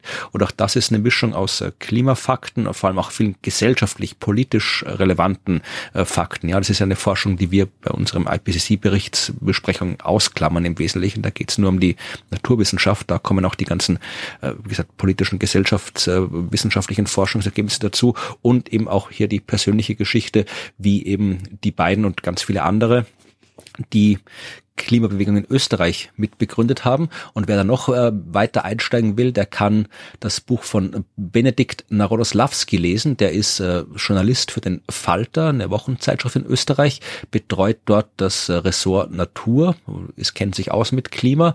Und der hat tatsächlich ein Buch geschrieben, das heißt Inside Fridays for Future, die faszinierende Geschichte der Klimabewegung in Österreich. Also das ist ja halt aus Außensicht nochmal betrachtet, wie in Österreich sich die Klimabewegung entwickelt entwickelt hat. Und dann gibt's noch eines, Moment, ich muss kurz rübergreifen. Ähm, das ist das Ganze jetzt aus der globalen Sicht. Das heißt, ähm, Gemeinsam für die Zukunft, Fridays for Future und Scientists for Future. Das ist auch so ein Buch äh, von äh, David Fopp. Und da geht's eher so um die globale Entwicklung dieser ganzen Klimabewegung, kann man lesen. Habe ich aber noch nicht gelesen. Dann gibt es ein Buch, das ich unbedingt lesen will, ähm, aber noch nicht geschafft habe, von Susanne Götz und Annika Jöres, die Klimaschmutzlobby, wie Politiker und Wirtschaftslenker die Zukunft unseres Planeten verkaufen, wo es ja um all diejenigen geht, die mit Begeisterung für Geld das Klima kaputt machen.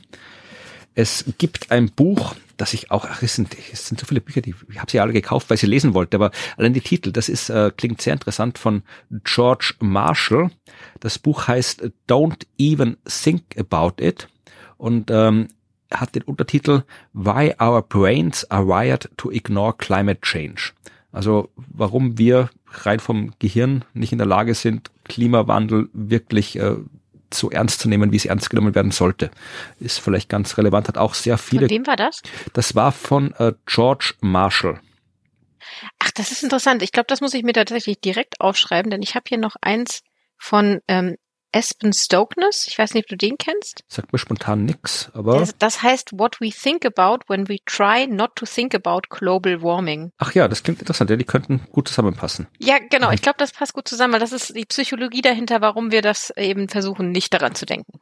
Und dann äh, gibt's noch eins, das habe ich auch erst gerade vor kurzem bekommen. Das ist von Michael Mann den man ja auch kennt. Das ist auch ein sehr, sehr bekannter äh, Klimaforscher. Das ist der, auf den diese berühmte Hockeystick-Kurve zurückgeht. Ja, also diese berühmte ja. Kurve des Temperaturanstiegs, die zuerst so langsam, lange, fast horizontal vor sich hingeht, bis sie dann so spontan vertikal abgeht. Das ist die berühmte Szene, die ja auch hier, äh, na, wie heißt er? Der Vizepräsident der USA, der den Nobelpreis äh, äh, bekommen hat. Ach so, äh, äh, El oh Gore. El Gore, danke. ja. ja, den Vortrag so schön gehalten. Genau, ja. also den Film hier, äh, eine unbequeme ja. Wahrheit, wo er dann hier mit dem, dem Lift da nach oben fahren muss, nach um das zu zeigen. Genau. Also das, äh, Michael Mann ist der, der die Forschung dazu gemacht hat und der hat ein Buch geschrieben mit einem sehr amerikanischen und martialischen Titel, The New Climate War, The Fight to Take Back Our Planet. Also da hat er sich jetzt auch, also er hat auch äh, wissenschaftliche Bücher geschrieben, die habe ich jetzt aber gerade nicht parat, so populärwissenschaftliche und jetzt geht's hier tatsächlich um hier also auch dieses, dieses, äh, den Widerspruch oder den, das Spannungsfeld zwischen dem, was wir als Individuen tun sollen und uns gesagt wird, dass wir tun sollen, ja, hier äh, weniger Flugzeug fliegen, mehr recyceln und dem, was die Politik eigentlich tun sollte und ob das, was uns als Individuum gesagt wird, nicht irgendwie von der Politik als Ablenkung gemacht wird. Und wer da wirklich die, die Fäden zieht äh, bei der ganzen Klima, äh, Leugner-Szene, die in den USA noch ein bisschen ausgeprägter ist, vermutlich als bei uns. Also dürfte interessant sein. Ich habe es nicht gelesen und kann nichts drüber sagen. Außer. Warte, halt. Ja. Ja. Ach ne, wenn du noch was dazu mhm. dem Buch sagen willst. Ja, nur, ich wollte sagen, außer, dass es nicht das Buch mit dem martialischsten Titel ist, das ich in meiner Sammlung habe. okay, warte, warte, bevor ja. du, bevor du das auspackst. Ja. Ich muss jetzt, also wenn man mich jetzt sehen könnte, ihr müsstet lachen. Ich sitze zwischen einem Berg von Büchern, die muss ich nachher alle wieder sortieren.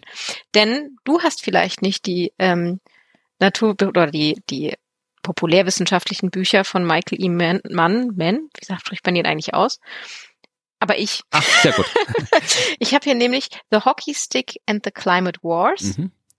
Da geht's aber tatsächlich wirklich so um die wissenschaftliche Geschichte dahinter und so ein bisschen ähm, wie sich das ent entwickelt hat. Und dann habe ich hier das zweite, The Madhouse Genau, das habe ich auch. Das habe ich nicht gefunden bei meiner Suche heute das Vormittag. Ist, genau, das hätte ich noch. Und da geht's eben mehr so um äh, Climate Denial, also die Verweigerung daran zu denken, dass das Klima sich verändert. Ähm, tatsächlich habe ich aber The Madhouse Effect auch noch nicht gelesen. Das äh, gibt es aber auch als Hörbuch, deswegen ist es schon auf meiner Liste. so, und jetzt zu dem Titel mit dem martialischen Titel, also dem ja. Buch mit dem martialischen Titel. Das ist von Andreas Malm. Das ist ein äh, Schwede, der ist, was ist der genau vom Beruf? Ähm, ich glaube, der ist äh, Philosoph, wenn ich mich nicht täusche, und Ökologe. Ökologe. Ja, und äh, sein Buch heißt How to Blow Up a Pipeline. Und es geht, ich habe es äh, Untertitel Learning to Fight in a World on Fire. Und äh, ich habe es tatsächlich noch nicht gelesen, aber es dürfte wirklich auch eher ein bisschen kurz, also richtig so eher so manifestartig und es ist glaube ich auch ein Manifest. Also es geht tatsächlich darum, dass er sagt, ja, also dass die dass die Klimaprotestbewegung ähm, ja ein bisschen eskalieren muss, sagt er. Also nicht jetzt nur friedlicher Protest, konstruktive Demonstration, sondern wirklich eben auch Gewalt im Sinne von jetzt nicht irgendwie Leute umbringen, das natürlich nicht, sonst das würde ich nicht empfehlen, ähm, aber äh, Gewalt im Sinne von, dass man tatsächlich auch ja so so äh, Widerstand, dass man eben auch ja, ich weiß nicht, ob er wirklich schreibt, dass man eine Pipeline sprengen soll. Ich habe es wie gesagt noch nicht gelesen. Äh, er wird beschrieben als noted climate scholar and saboteur of SUV tires and coal mines. Also das ist eine Expertise, sage ich mal. Ja, also offensichtlich, ich habe es bestellt, weil der Titel natürlich sehr, sehr ansprechend klingt und sehr interessant klingt. Ich habe es noch nicht gelesen, ich weiß nicht, ob ich dem zustimmen werde, was da drin steht oder nicht, aber ähm, er sagt, äh, wir müssen ich lese auf Englisch hier, wie es hier steht, we need to force fossil fuel extraction to stop with our bodies and our actions by disabling or destroying its tools. Ja, also äh, ja. dürfte sehr, ja, eher, eher aktionistischere Klimaaktivismus äh, sein als Fridays for Future. Aber wie gesagt, ich habe es in meiner Sammlung und ich werde es lesen. Und falls es jemand gelesen hat, äh, sagt gern Bescheid. Wenn das wirklich irgendwie Anleitung zum Terrorismus ist, dann, dann lasse ich es lieber bleiben. Ja, das, äh, also da bin ich jetzt gespannt. Also schreibt uns da bitte. Also das würde ich jetzt gerne wissen. Ähm, noch gibt es das nicht als Hörbuch, also werde ich da wohl noch etwas warten, von daher. Ja, ich weiß auch nicht, ob man auf irgendwelchen Listen landet, wenn man das Buch bestellt, keine Ahnung. Also, Ach so, hm, seid vorsichtig. Ja. Das war jetzt, äh, dann mache ich noch ganz kurz den zweiten Block. Das erwähne ich jetzt wirklich noch kurz. Das ist alles, was ich noch so rausgesucht habe. Da habe ich, hätte ich auch noch ein paar Regale, äh, Bretter dazu, wo es allgemein um so Natur, Ökologie, ähm, Meteorologie geht. Also da hätte ich angefangen von der Humboldt-Biografie und so weiter. Aber ähm, das will ich jetzt nicht alles ausbreiten. Ich habe ein schönes Buch, das ist von Tim Wollings, Wollings und heißt Jetstream. Und es geht ausschließlich um den Jetstream, also die extrem schnellen Höhenwinde. Und auch hier sehr schön äh, populärwissenschaftlich aufgemacht, also wieder historisch, wie man den entdeckt hat, was der für Bedeutung hat. Ein kleines, schönes, äh, poetisches, teilweise fast Buch, kann ich sehr empfehlen.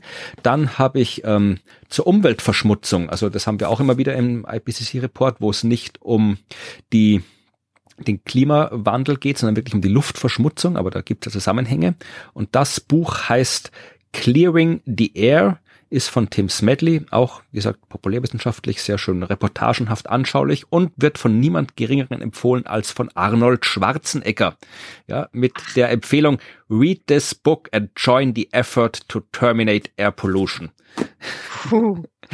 Dann habe ich noch zwei eher, ja, da sind wir jetzt wirklich schon fast im literarischen Gebiet. Das eine ist von Philipp Blom, heißt Die Welt aus den Angeln, mit dem sehr barocken Untertitel Eine Geschichte der kleinen Eiszeit von 1570 bis 1700 sowie der Entstehung der modernen Welt verbunden mit einigen Überlegungen zum Klima der Gegenwart. Ähm, Äh, man kann es lesen, es ist fast für meinen Geschmack schon zu, äh, zu literaturwissenschaftlich. Also es, er zitiert sehr viel aus Primärquellen und dann eben auch, wenn er mich in mittelalterlichen Texte zitiert, äh, dann ist es da auch in mittelalterlichen Deutsch zitiert, ohne Übersetzung. Also es ist sehr, sehr interessant, wenn man sieht, wie halt da diese, diese kleine Eiszeit die Welt beeinflusst hat. Äh, fängt auch an hier so mit Kometenangst und Kometenglauben, dass die Kometen, wenn sie kommen, die Welt äh, zerstören werden und so. Aber es ist ja für meinen Geschmack zu geisteswissenschaftlich und auf eine Art, die man, wenn man da nicht in der Geisteswissenschaft verankert ist, schlecht ähm, oder nicht schlecht verstehen, aber man muss mehr investieren, als ich wollte, äh, als ich investieren wollte, um dieses Buch zu verstehen. Was ganz anders ist als bei dem Buch Flut, das wilde Leben der Gezeiten von Hugh Aldersey Williams, das ist fast schon ein Roman. Also da geht es um die Flut, äh, die Gezeiten in all ihren Auswirkungen, die weit mehr sind als nur irgendwie meteorologisch, ökologisch, sondern auch irgendwie, wie sie sich auf die Wirtschaft ausgewirkt haben, auf den Handel, auf die Geschichte, auf alles. Äh, es ist wirklich, es ist eigentlich so eher schon fast das Genre Naturbetrachtung. Also er hat da wirklich einen ganzen Tag, 24 Stunden an einem Strand verbracht und sich einmal den kompletten Wechsel von Ebbe und Flut angeschaut und seine Gedanken dazu aufgeschrieben und so. Ein sehr schönes Buch und das war es jetzt, was ich an dem noch zur Meteorologie und anderen Themen rausgesucht habe, weil ansonsten wird es wirklich ausarten. Also ja, ich könnte jetzt noch hier meine ganzen Lehrbücher auspacken. Ja, da habe ich tatsächlich keine zur Meteorologie, weil das habe ich ja nicht studiert. Also wenn da, wenn da jemand Interesse zu mhm. hat, dann kann ich da gerne in einer, zu einer anderen Gelegenheit nochmal das Best of Lehrbücher der Meteorologie auspacken. Aber ich glaube, das ist schon ein anderes Kaliber an, an Literatur, wenn, dann, dann werden es mehr Formeln als Text.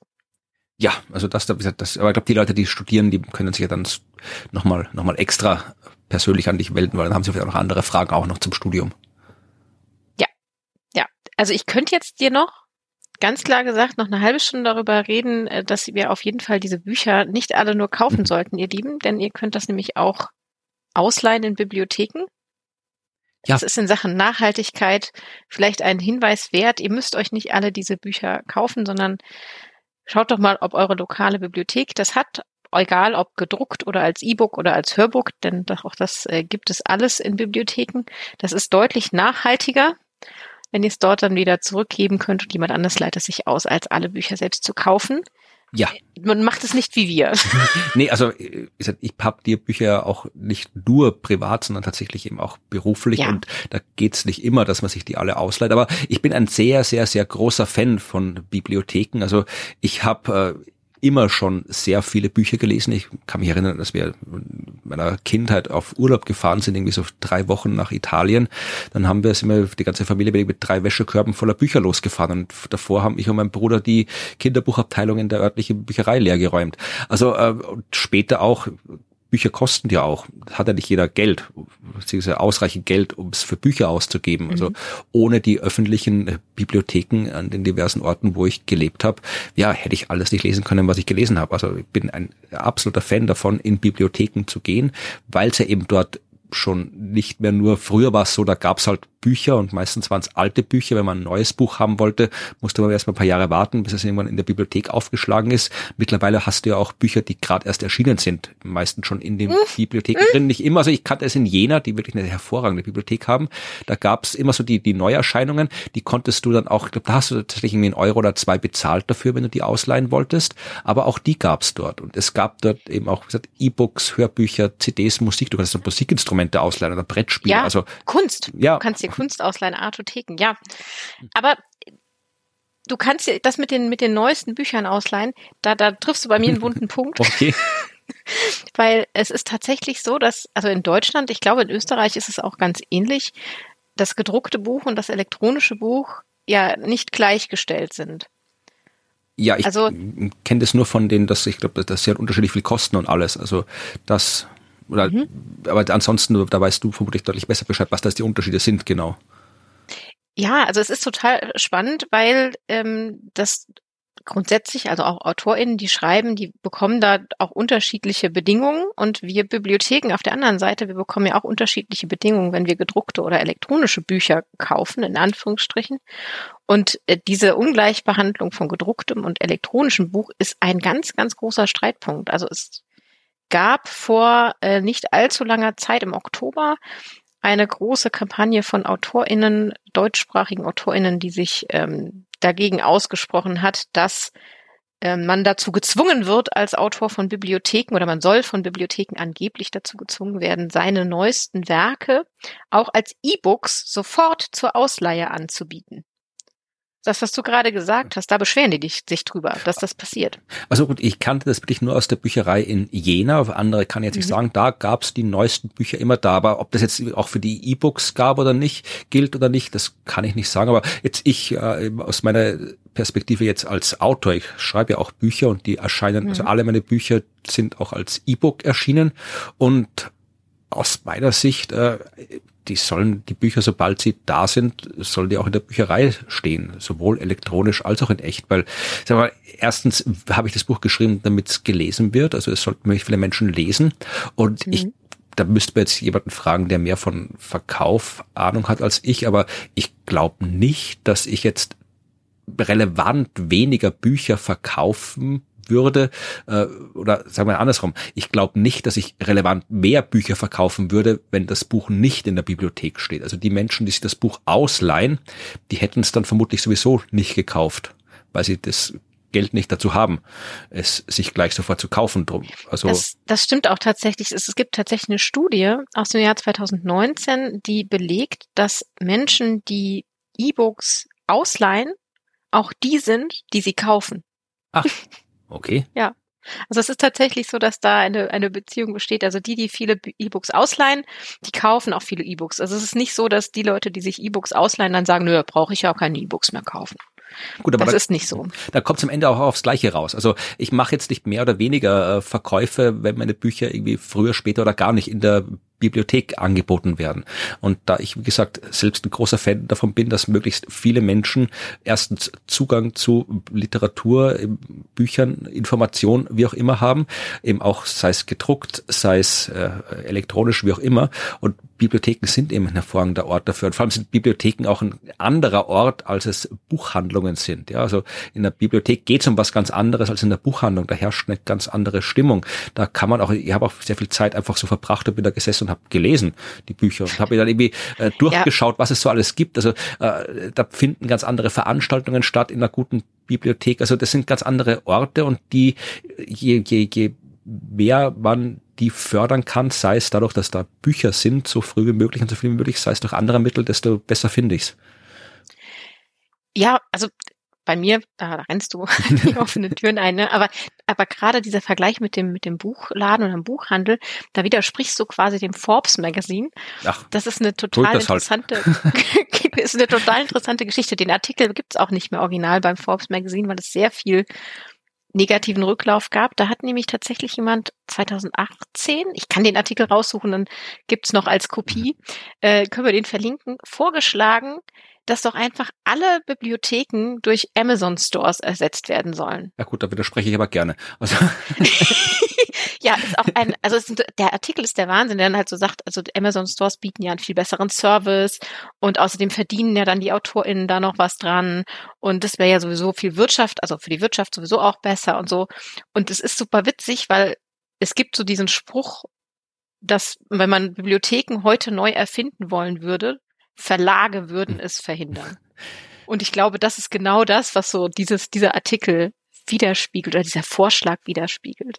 Ja, also ich kann allen, wenn es gibt sicher irgendwo bei euch in der Nähe eine Bibliothek, eine öffentliche Bücherei, was auch immer, geht da mal hin, wenn ihr noch nicht dort wart. Mhm. Es lohnt sich. Also äh, hängt natürlich auch immer davon ab, wie die jetzt drauf sind, wie die finanziert sind, wer da jetzt arbeitet. Das ist natürlich auch immer von Fall zu Fall unterschiedlich, aber ganz allgemein habe ich es jetzt immer als coole Orte wahrgenommen, wo man halt wirklich schön stöbern kann. Und das ist vielleicht auch was, weil wir fragen, ja, also die Jugend liest zu wenig und alles. Und das ist wieder eine ganz, ganz eigene Frage, ob sie wirklich zu wenig liest oder ob sie einfach noch nicht das liest, was wir gerne hätten, dass sie lesen, oder ob sie Medien konsumieren auf die Art, wo wir gerne hätten, dass sie konsumieren, weil die konsumieren ja auch Medien, nehmen Informationen wahr. Du halt vielleicht nicht mhm. im schön gedruckten Buch mit Goldrand, so wie, wie sich die Großeltern früher oder was weiß ich, sondern halt über, keine Ahnung, hier Twitch oder was auch immer, da gibt's ja genauso Informationen. Aber oder TikTok oder was weiß ich.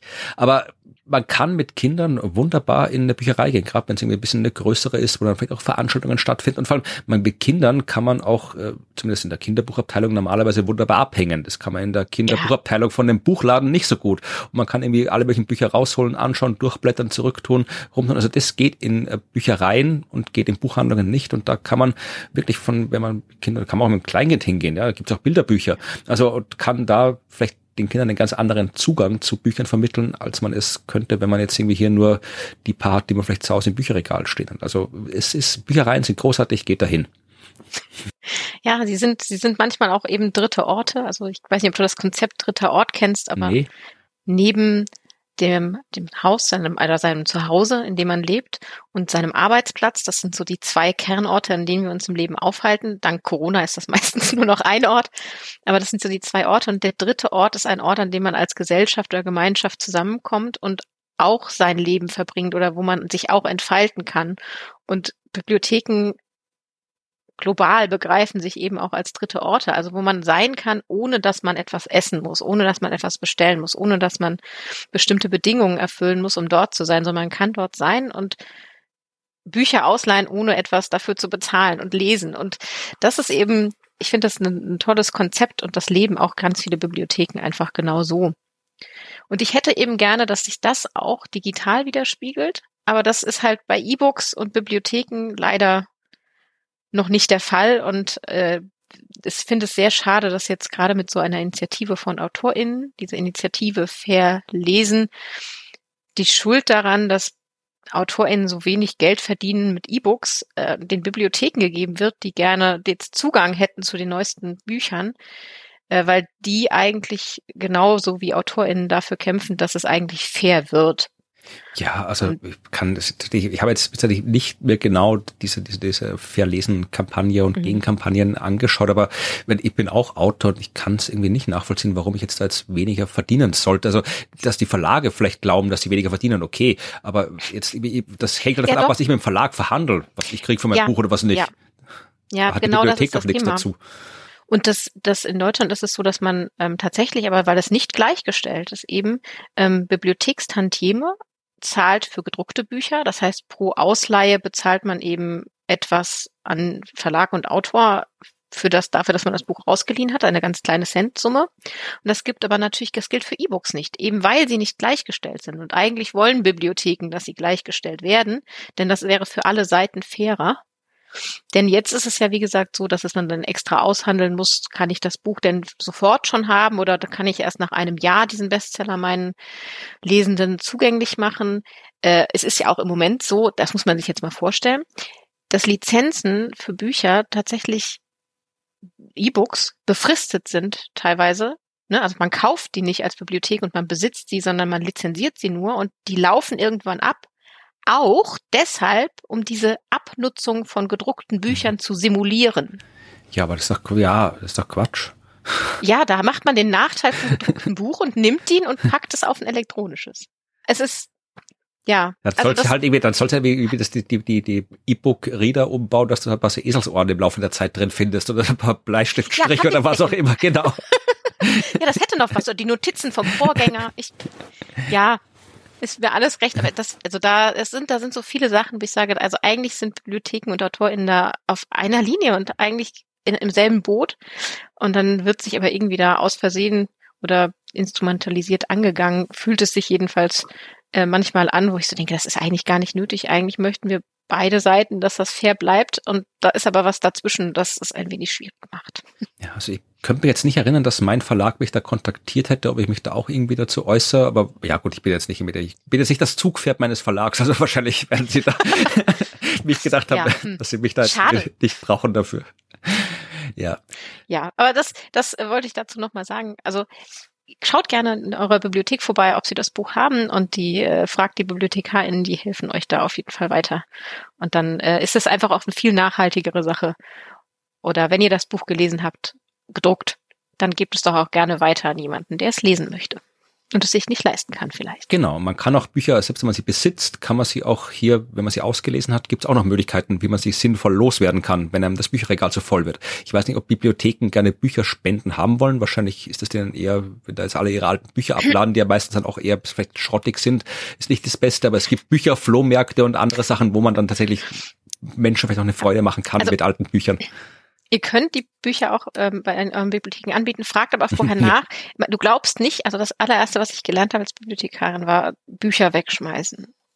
Weil man bekommt so viel, ja. was man eben nicht weitergeben kann und das ist sehr hart und sehr schmerzhaft, muss ich sagen. Ja, ich sehe es oft wirklich, also auch auf Bücherflohmärkten bin ich auch sehr gerne, weil es da auch schöne Bücher gibt, aber es, da gibt es auch wirklich viele Bücher, die man ohne jegliche Skrupel wegschmeißen kann. Also das ist wirklich so viel, teilweise Bücher, wenn ich eine Reise führe, Jugoslawien von 1975, ja, das hat keine Ahnung, vielleicht für die Reisebuchforschung noch einen Wert, aber genau. sonst für niemand oder wie ein Einsteigerbuch Windows 95 hat auch vielleicht für irgendwelche historische Forschung noch einen Wert, aber die haben das dann eh und die anderen, das ist da, da. Also es das gibt steht dann in der wissenschaftlichen Bibliothek. ja. Das ist was anderes. Also es gibt es, es gibt genug Bücher, die man auch wegschmeißen kann, aber wenn ihr sie nicht wegschmeißen wollt, dann gibt es Möglichkeiten, sie auch loszuwerden.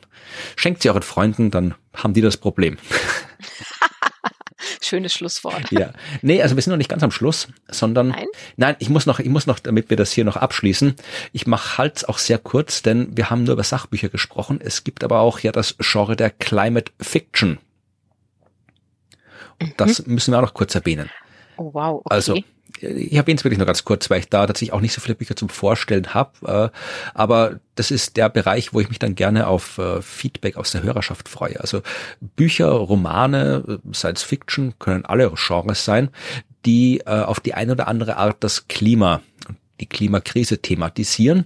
Das ist Climate Fiction ja mit ein eigenes Genre geworden. Es ist sehr oft dystopisch, muss es aber nicht sein. Ja, also Climate Fiction ist nicht nur irgendwie arge Dystopie, wo Menschen irgendwo in einer verbrannten Welt sich von Ratten ernähren oder sowas, sondern tatsächlich gibt es auch sehr, sehr schöne Bücher und wirklich das Buch, also wenn ihr wirklich ein Buch aus diesem, dieser Folge mitnehmt, dann nehmt bitte äh, das Ministerium für die Zukunft von Kim Stanley Robinson. Ich weiß nicht, ob du das kennst, aber Nein. es ist wirklich, also es hat mich, glaube ich, in diesem Jahr oder auch allgemein, es gibt wenig Bücher, haben mich so beeindruckt wie das. Äh, Kim, es ist sogar, glaube ich, äh, auf eineinhalb Seiten in der Zeit besprochen worden, lobend und eineinhalb Seiten in der Zeit sind viele in der gedruckten Version. Ja, also Kim Stanley Robinson, eigentlich so ein klassischer Science-Fiction-Autor. Den gibt schon ewig, hat auch schon ewig Bücher geschrieben. Am bekanntesten ist er, glaube ich, für seine Mars-Trilogie, Roter Mars, äh, Grüner Mars, Blauer Mars, wo es so ums Terraforming des Mars geht. Und äh, Kim Stanley Robinson macht immer sehr harte Science Fiction, im hart im Sinne von immer sehr an der realen Wissenschaft orientierte Science Fiction. Und ähm, er hat mit Ministerium für die Zukunft ein sehr, wie soll man sagen, es ist ein, es ist schwer zu beschreiben, das Buch, und ich bin auch nicht gut darin, äh, Romane spoilerfrei zu besprechen. Darum sind meine Romanbesprechungen meistens immer sehr, sehr kurz. Äh, in dem Fall, es ist so ein, ein bisschen so ein collagenartiges Buch. Also es ist kein klassischer Roman mit einer durchgehenden Handlung, sondern es sind immer so, so Schlaglichter, die auf äh, was geworfen werden. Also es fängt an, das ist jetzt kein Spoiler, weil es das erste Kapitel mit einer gewaltigen Hitzewelle in Indien, wo ein paar Millionen Menschen sterben. Und da hat äh, auch der Friedrich Otto in der Zeitrezension auch gesagt, ja, das ist jetzt nichts, wo man sagen kann, das ist jetzt komplett aus der Luft gegriffen, das ist was, was die Modelle durchaus hergeben. Ja, also das spielt jetzt in einer sehr, sehr nahen Zukunft, also vielleicht ein paar Jahre in der Zukunft. Und äh, ja, und dann Indien zum Beispiel macht dann das, was wir in der letzten, einer der letzten Folgen besprochen haben oder in einer der kommenden besprechen werden. Ich weiß gerade nicht, wo ich beim Folgenschneiden bin, aber wo es dann, dass das Indien sich dann quasi äh, unabhängig und eigenmächtig äh, dran setzt, hier Geoengineering zu machen. Die sagen, ja, hier die Welt lässt uns im Stich, bei uns sind Millionen Menschen gestorben aufgrund der Klimakrise. Wir pumpen jetzt Aerosole in die Luft, damit es zumindest ein paar Grad kühler wird für ein paar Jahre lang. Und äh, im Wesentlichen äh, geht um dieses Ministerium für die Zukunft. Und das ist etwas, was in der realen Welt nicht passiert ist, aber in dieser fiktiven Welt schon. Das ist fast der einzige Unterschied, dass äh, nämlich als das Pariser Klimaschutzabkommen geschlossen wurde, gleichzeitig auch eine Behörde geschaffen wurde, nämlich das Ministerium für die Zukunft, das äh, die Behörde, deren Aufgabe es eigentlich ist, die Interessen der Zukunft zu vertreten. Ja, also die Interessen der Menschen, die in der Zukunft leben müssen und äh, für die dieses eineinhalb Grad Ziel ja gemacht ist. Und äh, eine der Hauptpersonen des Romans ist eben die Leiterin dieser Behörde, die eigentlich kaum Ressourcen hat und kaum Macht hat, aber trotzdem probiert irgendwie die Welt dahin zu kriegen, dass dieses eineinhalb Grad Ziel erreicht wird. Und du siehst halt, wo das geht so im Laufe von 40 Jahren ungefähr die Handlung. Äh, es geht halt ähm, um, ja, du hast immer wieder so sehr wissenschaftliche Einschübe, wo es darum geht, um die Gletscherschmelze in der Antarktis, um die probiert wird aufzuhalten. Du hast zwischendurch, dann geht es wieder um Wirtschaftspolitik, wo sie dann irgendwie rumfliegt und probiert, die, die neues äh, Währungssystem mit Hilfe der Weltbanken aufzusetzen, um da hier die Menschen zu irgendwas zu motivieren. Also es ist äh, ein sehr seltsames Buch, aber ein extrem packendes Buch und vor allem eins der wenigen Bücher, ich war noch nie so optimistisch, nachdem ich ein Buch zu Ende gelesen hatte, das die Klimakrise betrifft. Muss ich ehrlich sagen. Also das ist wirklich ein, äh, meistens ist mir ja eher ein bisschen schlechter drauf, wenn man sich mit dem Klimawandel beschäftigt mhm. hat als vorher. Äh, und das Buch spart auch nicht mit irgendwie dramatischen Konsequenzen, aber es ist, es ist ja, es beschreibt, glaube ich, so realistisch wie kaum ein Sachbuch, wie wir diese Sache noch in den Griff kriegen könnten. Und es hinterlässt am Ende dann wirklich, ist, man, man fühlt sich danach besser angesichts der Klimakrise als vorher. Zumindest ging es mir so. Also äh, es hat auch, glaube ich, wie Barack Obama hat wärmstens empfohlen, dieses Buch und äh, ganz viele andere auch. Also es ist wirklich ein extrem gutes Buch. Kann ich nur empfehlen. Okay. Und wenn man das gelesen hat, dann kann man auch vielleicht davor die äh, Trilogie Science in the Capital lesen, auch von Kim Stanley Robinson, die ist ein paar Jahre vorher erschienen und liest sich so ein bisschen so wie die Vorstudie für Ministerium in die Zukunft. Das ist so, soll man sagen, also äh, man könnte so beschreiben als das, was passiert, bevor ein Katastrophenfilm anfängt. Also, ah, ein Prequel. ne, so ungefähr nein, aber es geht im Wesentlichen so, äh, es ist Hard Science Fiction auf eine ganz andere Art, sondern äh, im, im Zentrum dieser Trilogie, das sind drei Bücher zu, weiß ich, je fünf, sechshundert Seiten, also schon ordentliches äh, Lektüre. Im Zentrum dieser Trilogie stehen die Leute, die in der National Science Foundation arbeiten. Das wäre so, wie wenn du hier bei uns ein Science Fiction Buch schreiben würdest über die DFG. Ja, also die, also die Forschungsförderorganisation der USA USA ist die National Science Foundation. Ja. Und ähm, da geht's halt um die Leute, die halt äh, probieren zu organisieren, wie Wissenschaft gemacht wird, wo der Fokus drauf gelegt wird, was gefördert wird. Und ähm, Robinson beschreibt diese Vorgänge halt wirklich sehr, sehr äh, ausführlich und man wartet immer, dass jetzt so hier der klassische klassische ja Katastrophen Klimakatastrophen Moment kommt wo dann dann plötzlich doch hier äh, ja das Meer zufriert oder der hier die die Welt verbrennt oder sonst was und dann der Präsident auftritt und in einer flammenden Rede alle zusammenruft und dann schaffen sie es doch noch irgendwie zu retten. Aber es ist halt real, das, was er beschreibt. Das heißt, da dauert es dann halt irgendwie fünf Jahre, bis irgendwas passiert in der Wissenschaft, weil es halt so lange dauert, bis Forschung passiert, bis Forschung evaluiert wird. Und das klingt jetzt alles extrem langweilig, was ich da über dieses, diese Trilogie erzähle, aber sie ist auch sehr, sehr fesselnd geschrieben, weil sie halt einerseits so real ist und natürlich doch noch mit ausreichend Rahmen und Nebenhandlungen beschrieben ist. Also äh, das Ministerium für die Zukunft. Und wenn einem das gefallen hat, und ich wüsste nicht, warum einem das nicht gefallen würde, dann äh, auf jeden Fall die Science in the Capital äh, Trilogie hinterher. Die gibt's nur auf Englisch. Das Ministerium für die Zukunft gibt's eben auch äh, im Original Ministry of the Future und auf Deutsch Ministerium für die Zukunft. Und wer überhaupt keinen Hang zur Science Fiction hat, ähm, der trotzdem was über Klima lesen will, dem sei oder diesen Leuten sei auf jeden Fall die Trilogie von Maya Lunde empfohlen. Ich weiß nicht, ob du die kennst. Die Geschichte der Bienen, die Geschichte des Wassers und die letzten ihrer Art heißen die. Ich kenne die Autorin, genau, aber die Geschichten habe ich nicht gelesen. Ist auch sehr schön. Also das hat jetzt, wie gesagt, mhm. nichts mit Science Fiction, sondern es geht einfach, es sind so, es hat mich ein bisschen an äh, der Wolkenatlas erinnert. Also es oh. sind immer so, jedes Buch besteht aus zwei, drei, vier, ich glaube fünf ist das Maximum, so verschiedene Geschichten, die alle auf den ersten Blick nicht viel miteinander zu tun haben, auch alle in unterschiedlichen Zeiten spielen. Also das erste Buch, die Geschichte der Bienen, eine Geschichte spielt in der Gegenwart von so einem Imker, der irgendwie damit klarkommen muss, dass irgendwie ja die Imkerei nicht mehr so funktioniert wie früher, dass manche Bienenvölker sterben, äh, dass die die Industrie immer größer wird und man als kleiner Imker nicht mehr so durchkommt. Also das ist eine normale Geschichte. Eine Geschichte spielt in der Vergangenheit von irgendeinem britischen äh, Typen, der irgendwie eine neue Art von Bienenstock erfindet. Und eine Geschichte spielt in der Zukunft in irgendeinem leicht dystopischen China, wo dann irgendwie die ganzen Obstbäume von Menschen bestäubt werden müssen.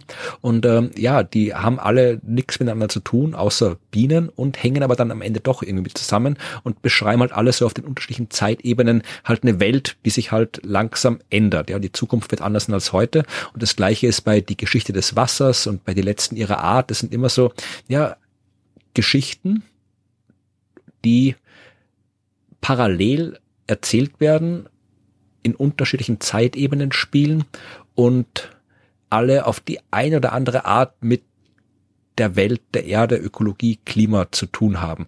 Und ist aber wirklich, es ist das, was man so als, als hohe Literatur bezeichnen würde. Ich glaube, Maya Lunde war sogar irgendwie auf der, wie Stargast auf der Frankfurter Buchmesse. Ich habe sie da, glaube ich, mal live äh, lesen äh, gehört, aber ist trotzdem, es sind, glaube ich, auch Bestseller gewesen, die Bücher alle sehr, sehr schön zu lesen, sehr angenehm zu lesen. Also das, so als Einstieg in die Climate Fiction ist auch das ein sehr, sehr gutes Buch, Buchtrilogie. Boah, was für viele schöne Bücher. ja, ich hätte dann noch mehr. Also ich habe jetzt bei der, bei der, mhm. bei den Romanen habe ich mich zurückgehalten, weil gibt es auch mehr wie Abgrund von Bernhard Kegel oder Firewalkers von Adrian Tchaikovsky. Also da gibt es einen ganzen Schwung, aber das, dann, dann müssten wir noch, noch mal irgendwie eine Stunde reden, bis ich die Romane auch noch alle nur erwähnt hätte. Also. Ja, nee, besser nicht. also sonst, sonst muss ich die ja alle besorgen und dann ausleihen und ja. oh Gott da komme ich ja bei Weihnachten nichts anderes zu tun als lesen. Ja, also das waren die. Hast du noch Empfehlungen? Äh, viele, aber ich, ich glaube, ich glaube, dass das reicht. Wir haben, glaube ich, genug an okay. Material geliefert. Mhm. Okay, dann ähm, schauen wir, ob unsere Hörerschaft vielleicht auch Empfehlungen hat, weil weder ich noch du werden alle Bücher kennen auf dem Gebiet. Das heißt, äh, wenn ihr Bücher, seien Sachbücher, seien Lehrbücher, populärwissenschaftliche Bücher, Romane, was auch immer, Hörbücher, äh, irgendwas, Bilderbücher, meinetwegen auch gern, ja, äh, irgendwas habt zum Thema Klima oder verwandten Themen, dann bitte sagt uns Bescheid. Wir wollen das gerne wissen. Wir haben zwar alle viele Bücher, aber man kann nie genug Bücher haben. ja, und vielleicht, wenn ich das erweitern dürfte, ja. machen wir ja irgendwann mal eine Pausenfolge zum Thema Filme oder Serien über den Klimawandel. Oh, ja, da bin ich nicht so gut äh, wie bei Büchern, aber gerne. Also da. Ja, und vielleicht können da auch die die Hörenden da mal ein paar Tipps geben, was denn da gute sowohl Sach oder also Dokumentationen als auch ähm, ja Actionfilme Vielleicht gibt es ja auch Liebesdramen. Ich kenne The Day After Tomorrow. Ich glaube, der ist jetzt Ach gilt Gott. nicht als als guter Film des Genres, oder? Also den können wir, können wir, also vielleicht können wir das tatsächlich mal machen, äh, da ein paar, paar gute raussuchen. Wenn ihr da welche habt, ja. schickt sie uns doch gerne mal zu, dann haben wir mal eine, eine Auswahl. Ja, das klingt gut, das machen wir mal. Ja, ja. würde mich auch interessieren. Ja, wie gesagt, also wenn ihr Infos habt zu Büchern, zu Filmen, was auch immer, äh, oder ihr uns einfach nur so Feedback geben wollt zu dem, was wir erzählt haben, ja, dann macht das bitte gerne. Ihr könnt das tun, indem ihr uns eine E-Mail schreibt an podcast.dasklima.fm. Ihr könnt das tun, indem ihr einfach äh, auf die Seite dasklima.fm geht. Das ist die Seite unseres Podcasts, die Seite, wo auch die Show äh, drauf. Und äh, gerade bei dieser Folge wollt ihr vielleicht in die Show gucken, weil da werdet ihr auch alle Links zu allen Büchern finden, äh, die wir heute erwähnt haben. Das heißt, wenn ihr die lesen wollt, in der Bibliothek ausleihen wollt, dann nochmal nachschauen wollt, wie die Titel, Autoren, Autorinnen waren, dann findet ihr das dort, könnt ihr dort alles nachschauen. Ja, ihr könnt uns auch einfach sonst irgendwie äh, auf anderen Wegen Kommentare zukommen lassen. Unsere Social Media Auftritte und Links stehen auch in den Show Notes. Ihr könnt den Podcast auch bei diversen Plattformen, wo immer das geht, kommentieren, bewerten und so weiter. Das hilft uns auch. Und wie gesagt, am einfachsten, ihr schreibt eine E-Mail. Das hat übrigens, wollte ich gerade sagen, ich muss mal hier, wir kriegen immer sehr viel Feedback. Eins wollte ich jetzt kurz erwähnen. Mhm. Das ist gerade erst gestern kam diese E-Mail von Iris. Äh, sie hat erstens geschrieben, der Podcast muss unglaublich viel Arbeit gemacht haben. Ja, das stimmt. Da hast du vollkommen recht, Iris. Aber sie hat auch gesagt, also das hat mich sehr gefreut. Äh, sie hat gesagt, ähm, sie hat, als sie davon gehört hat, dass es den Podcast gibt, hat sie sich gedacht, sie kann sich das nicht anhören. Es ist schrecklich, was mit dem Klima passiert. Das tut sie sich nicht an.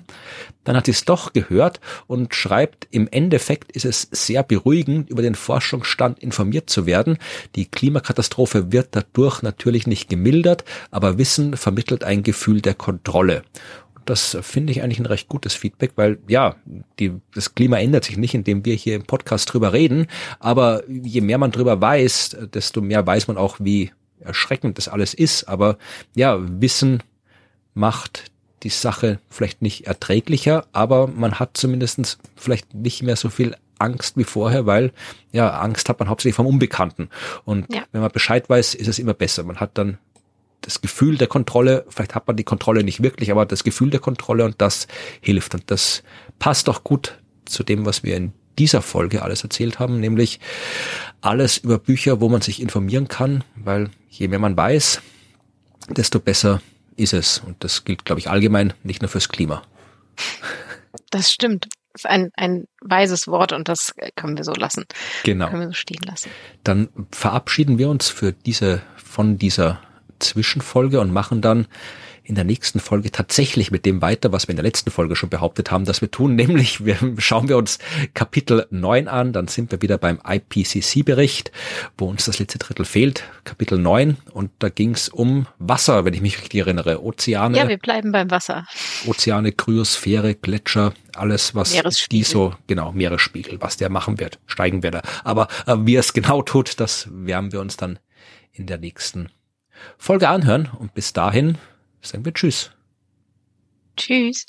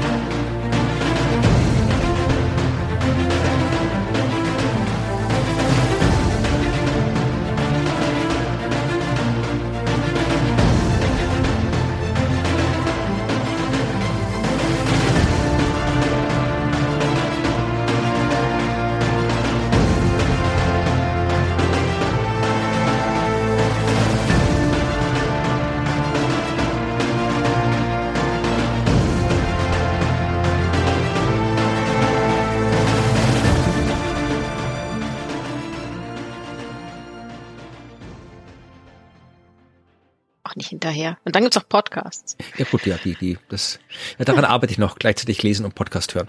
Mal gucken. Oh. Audiovisuelles Multitasking. ja, nee, yes. das funktioniert nicht.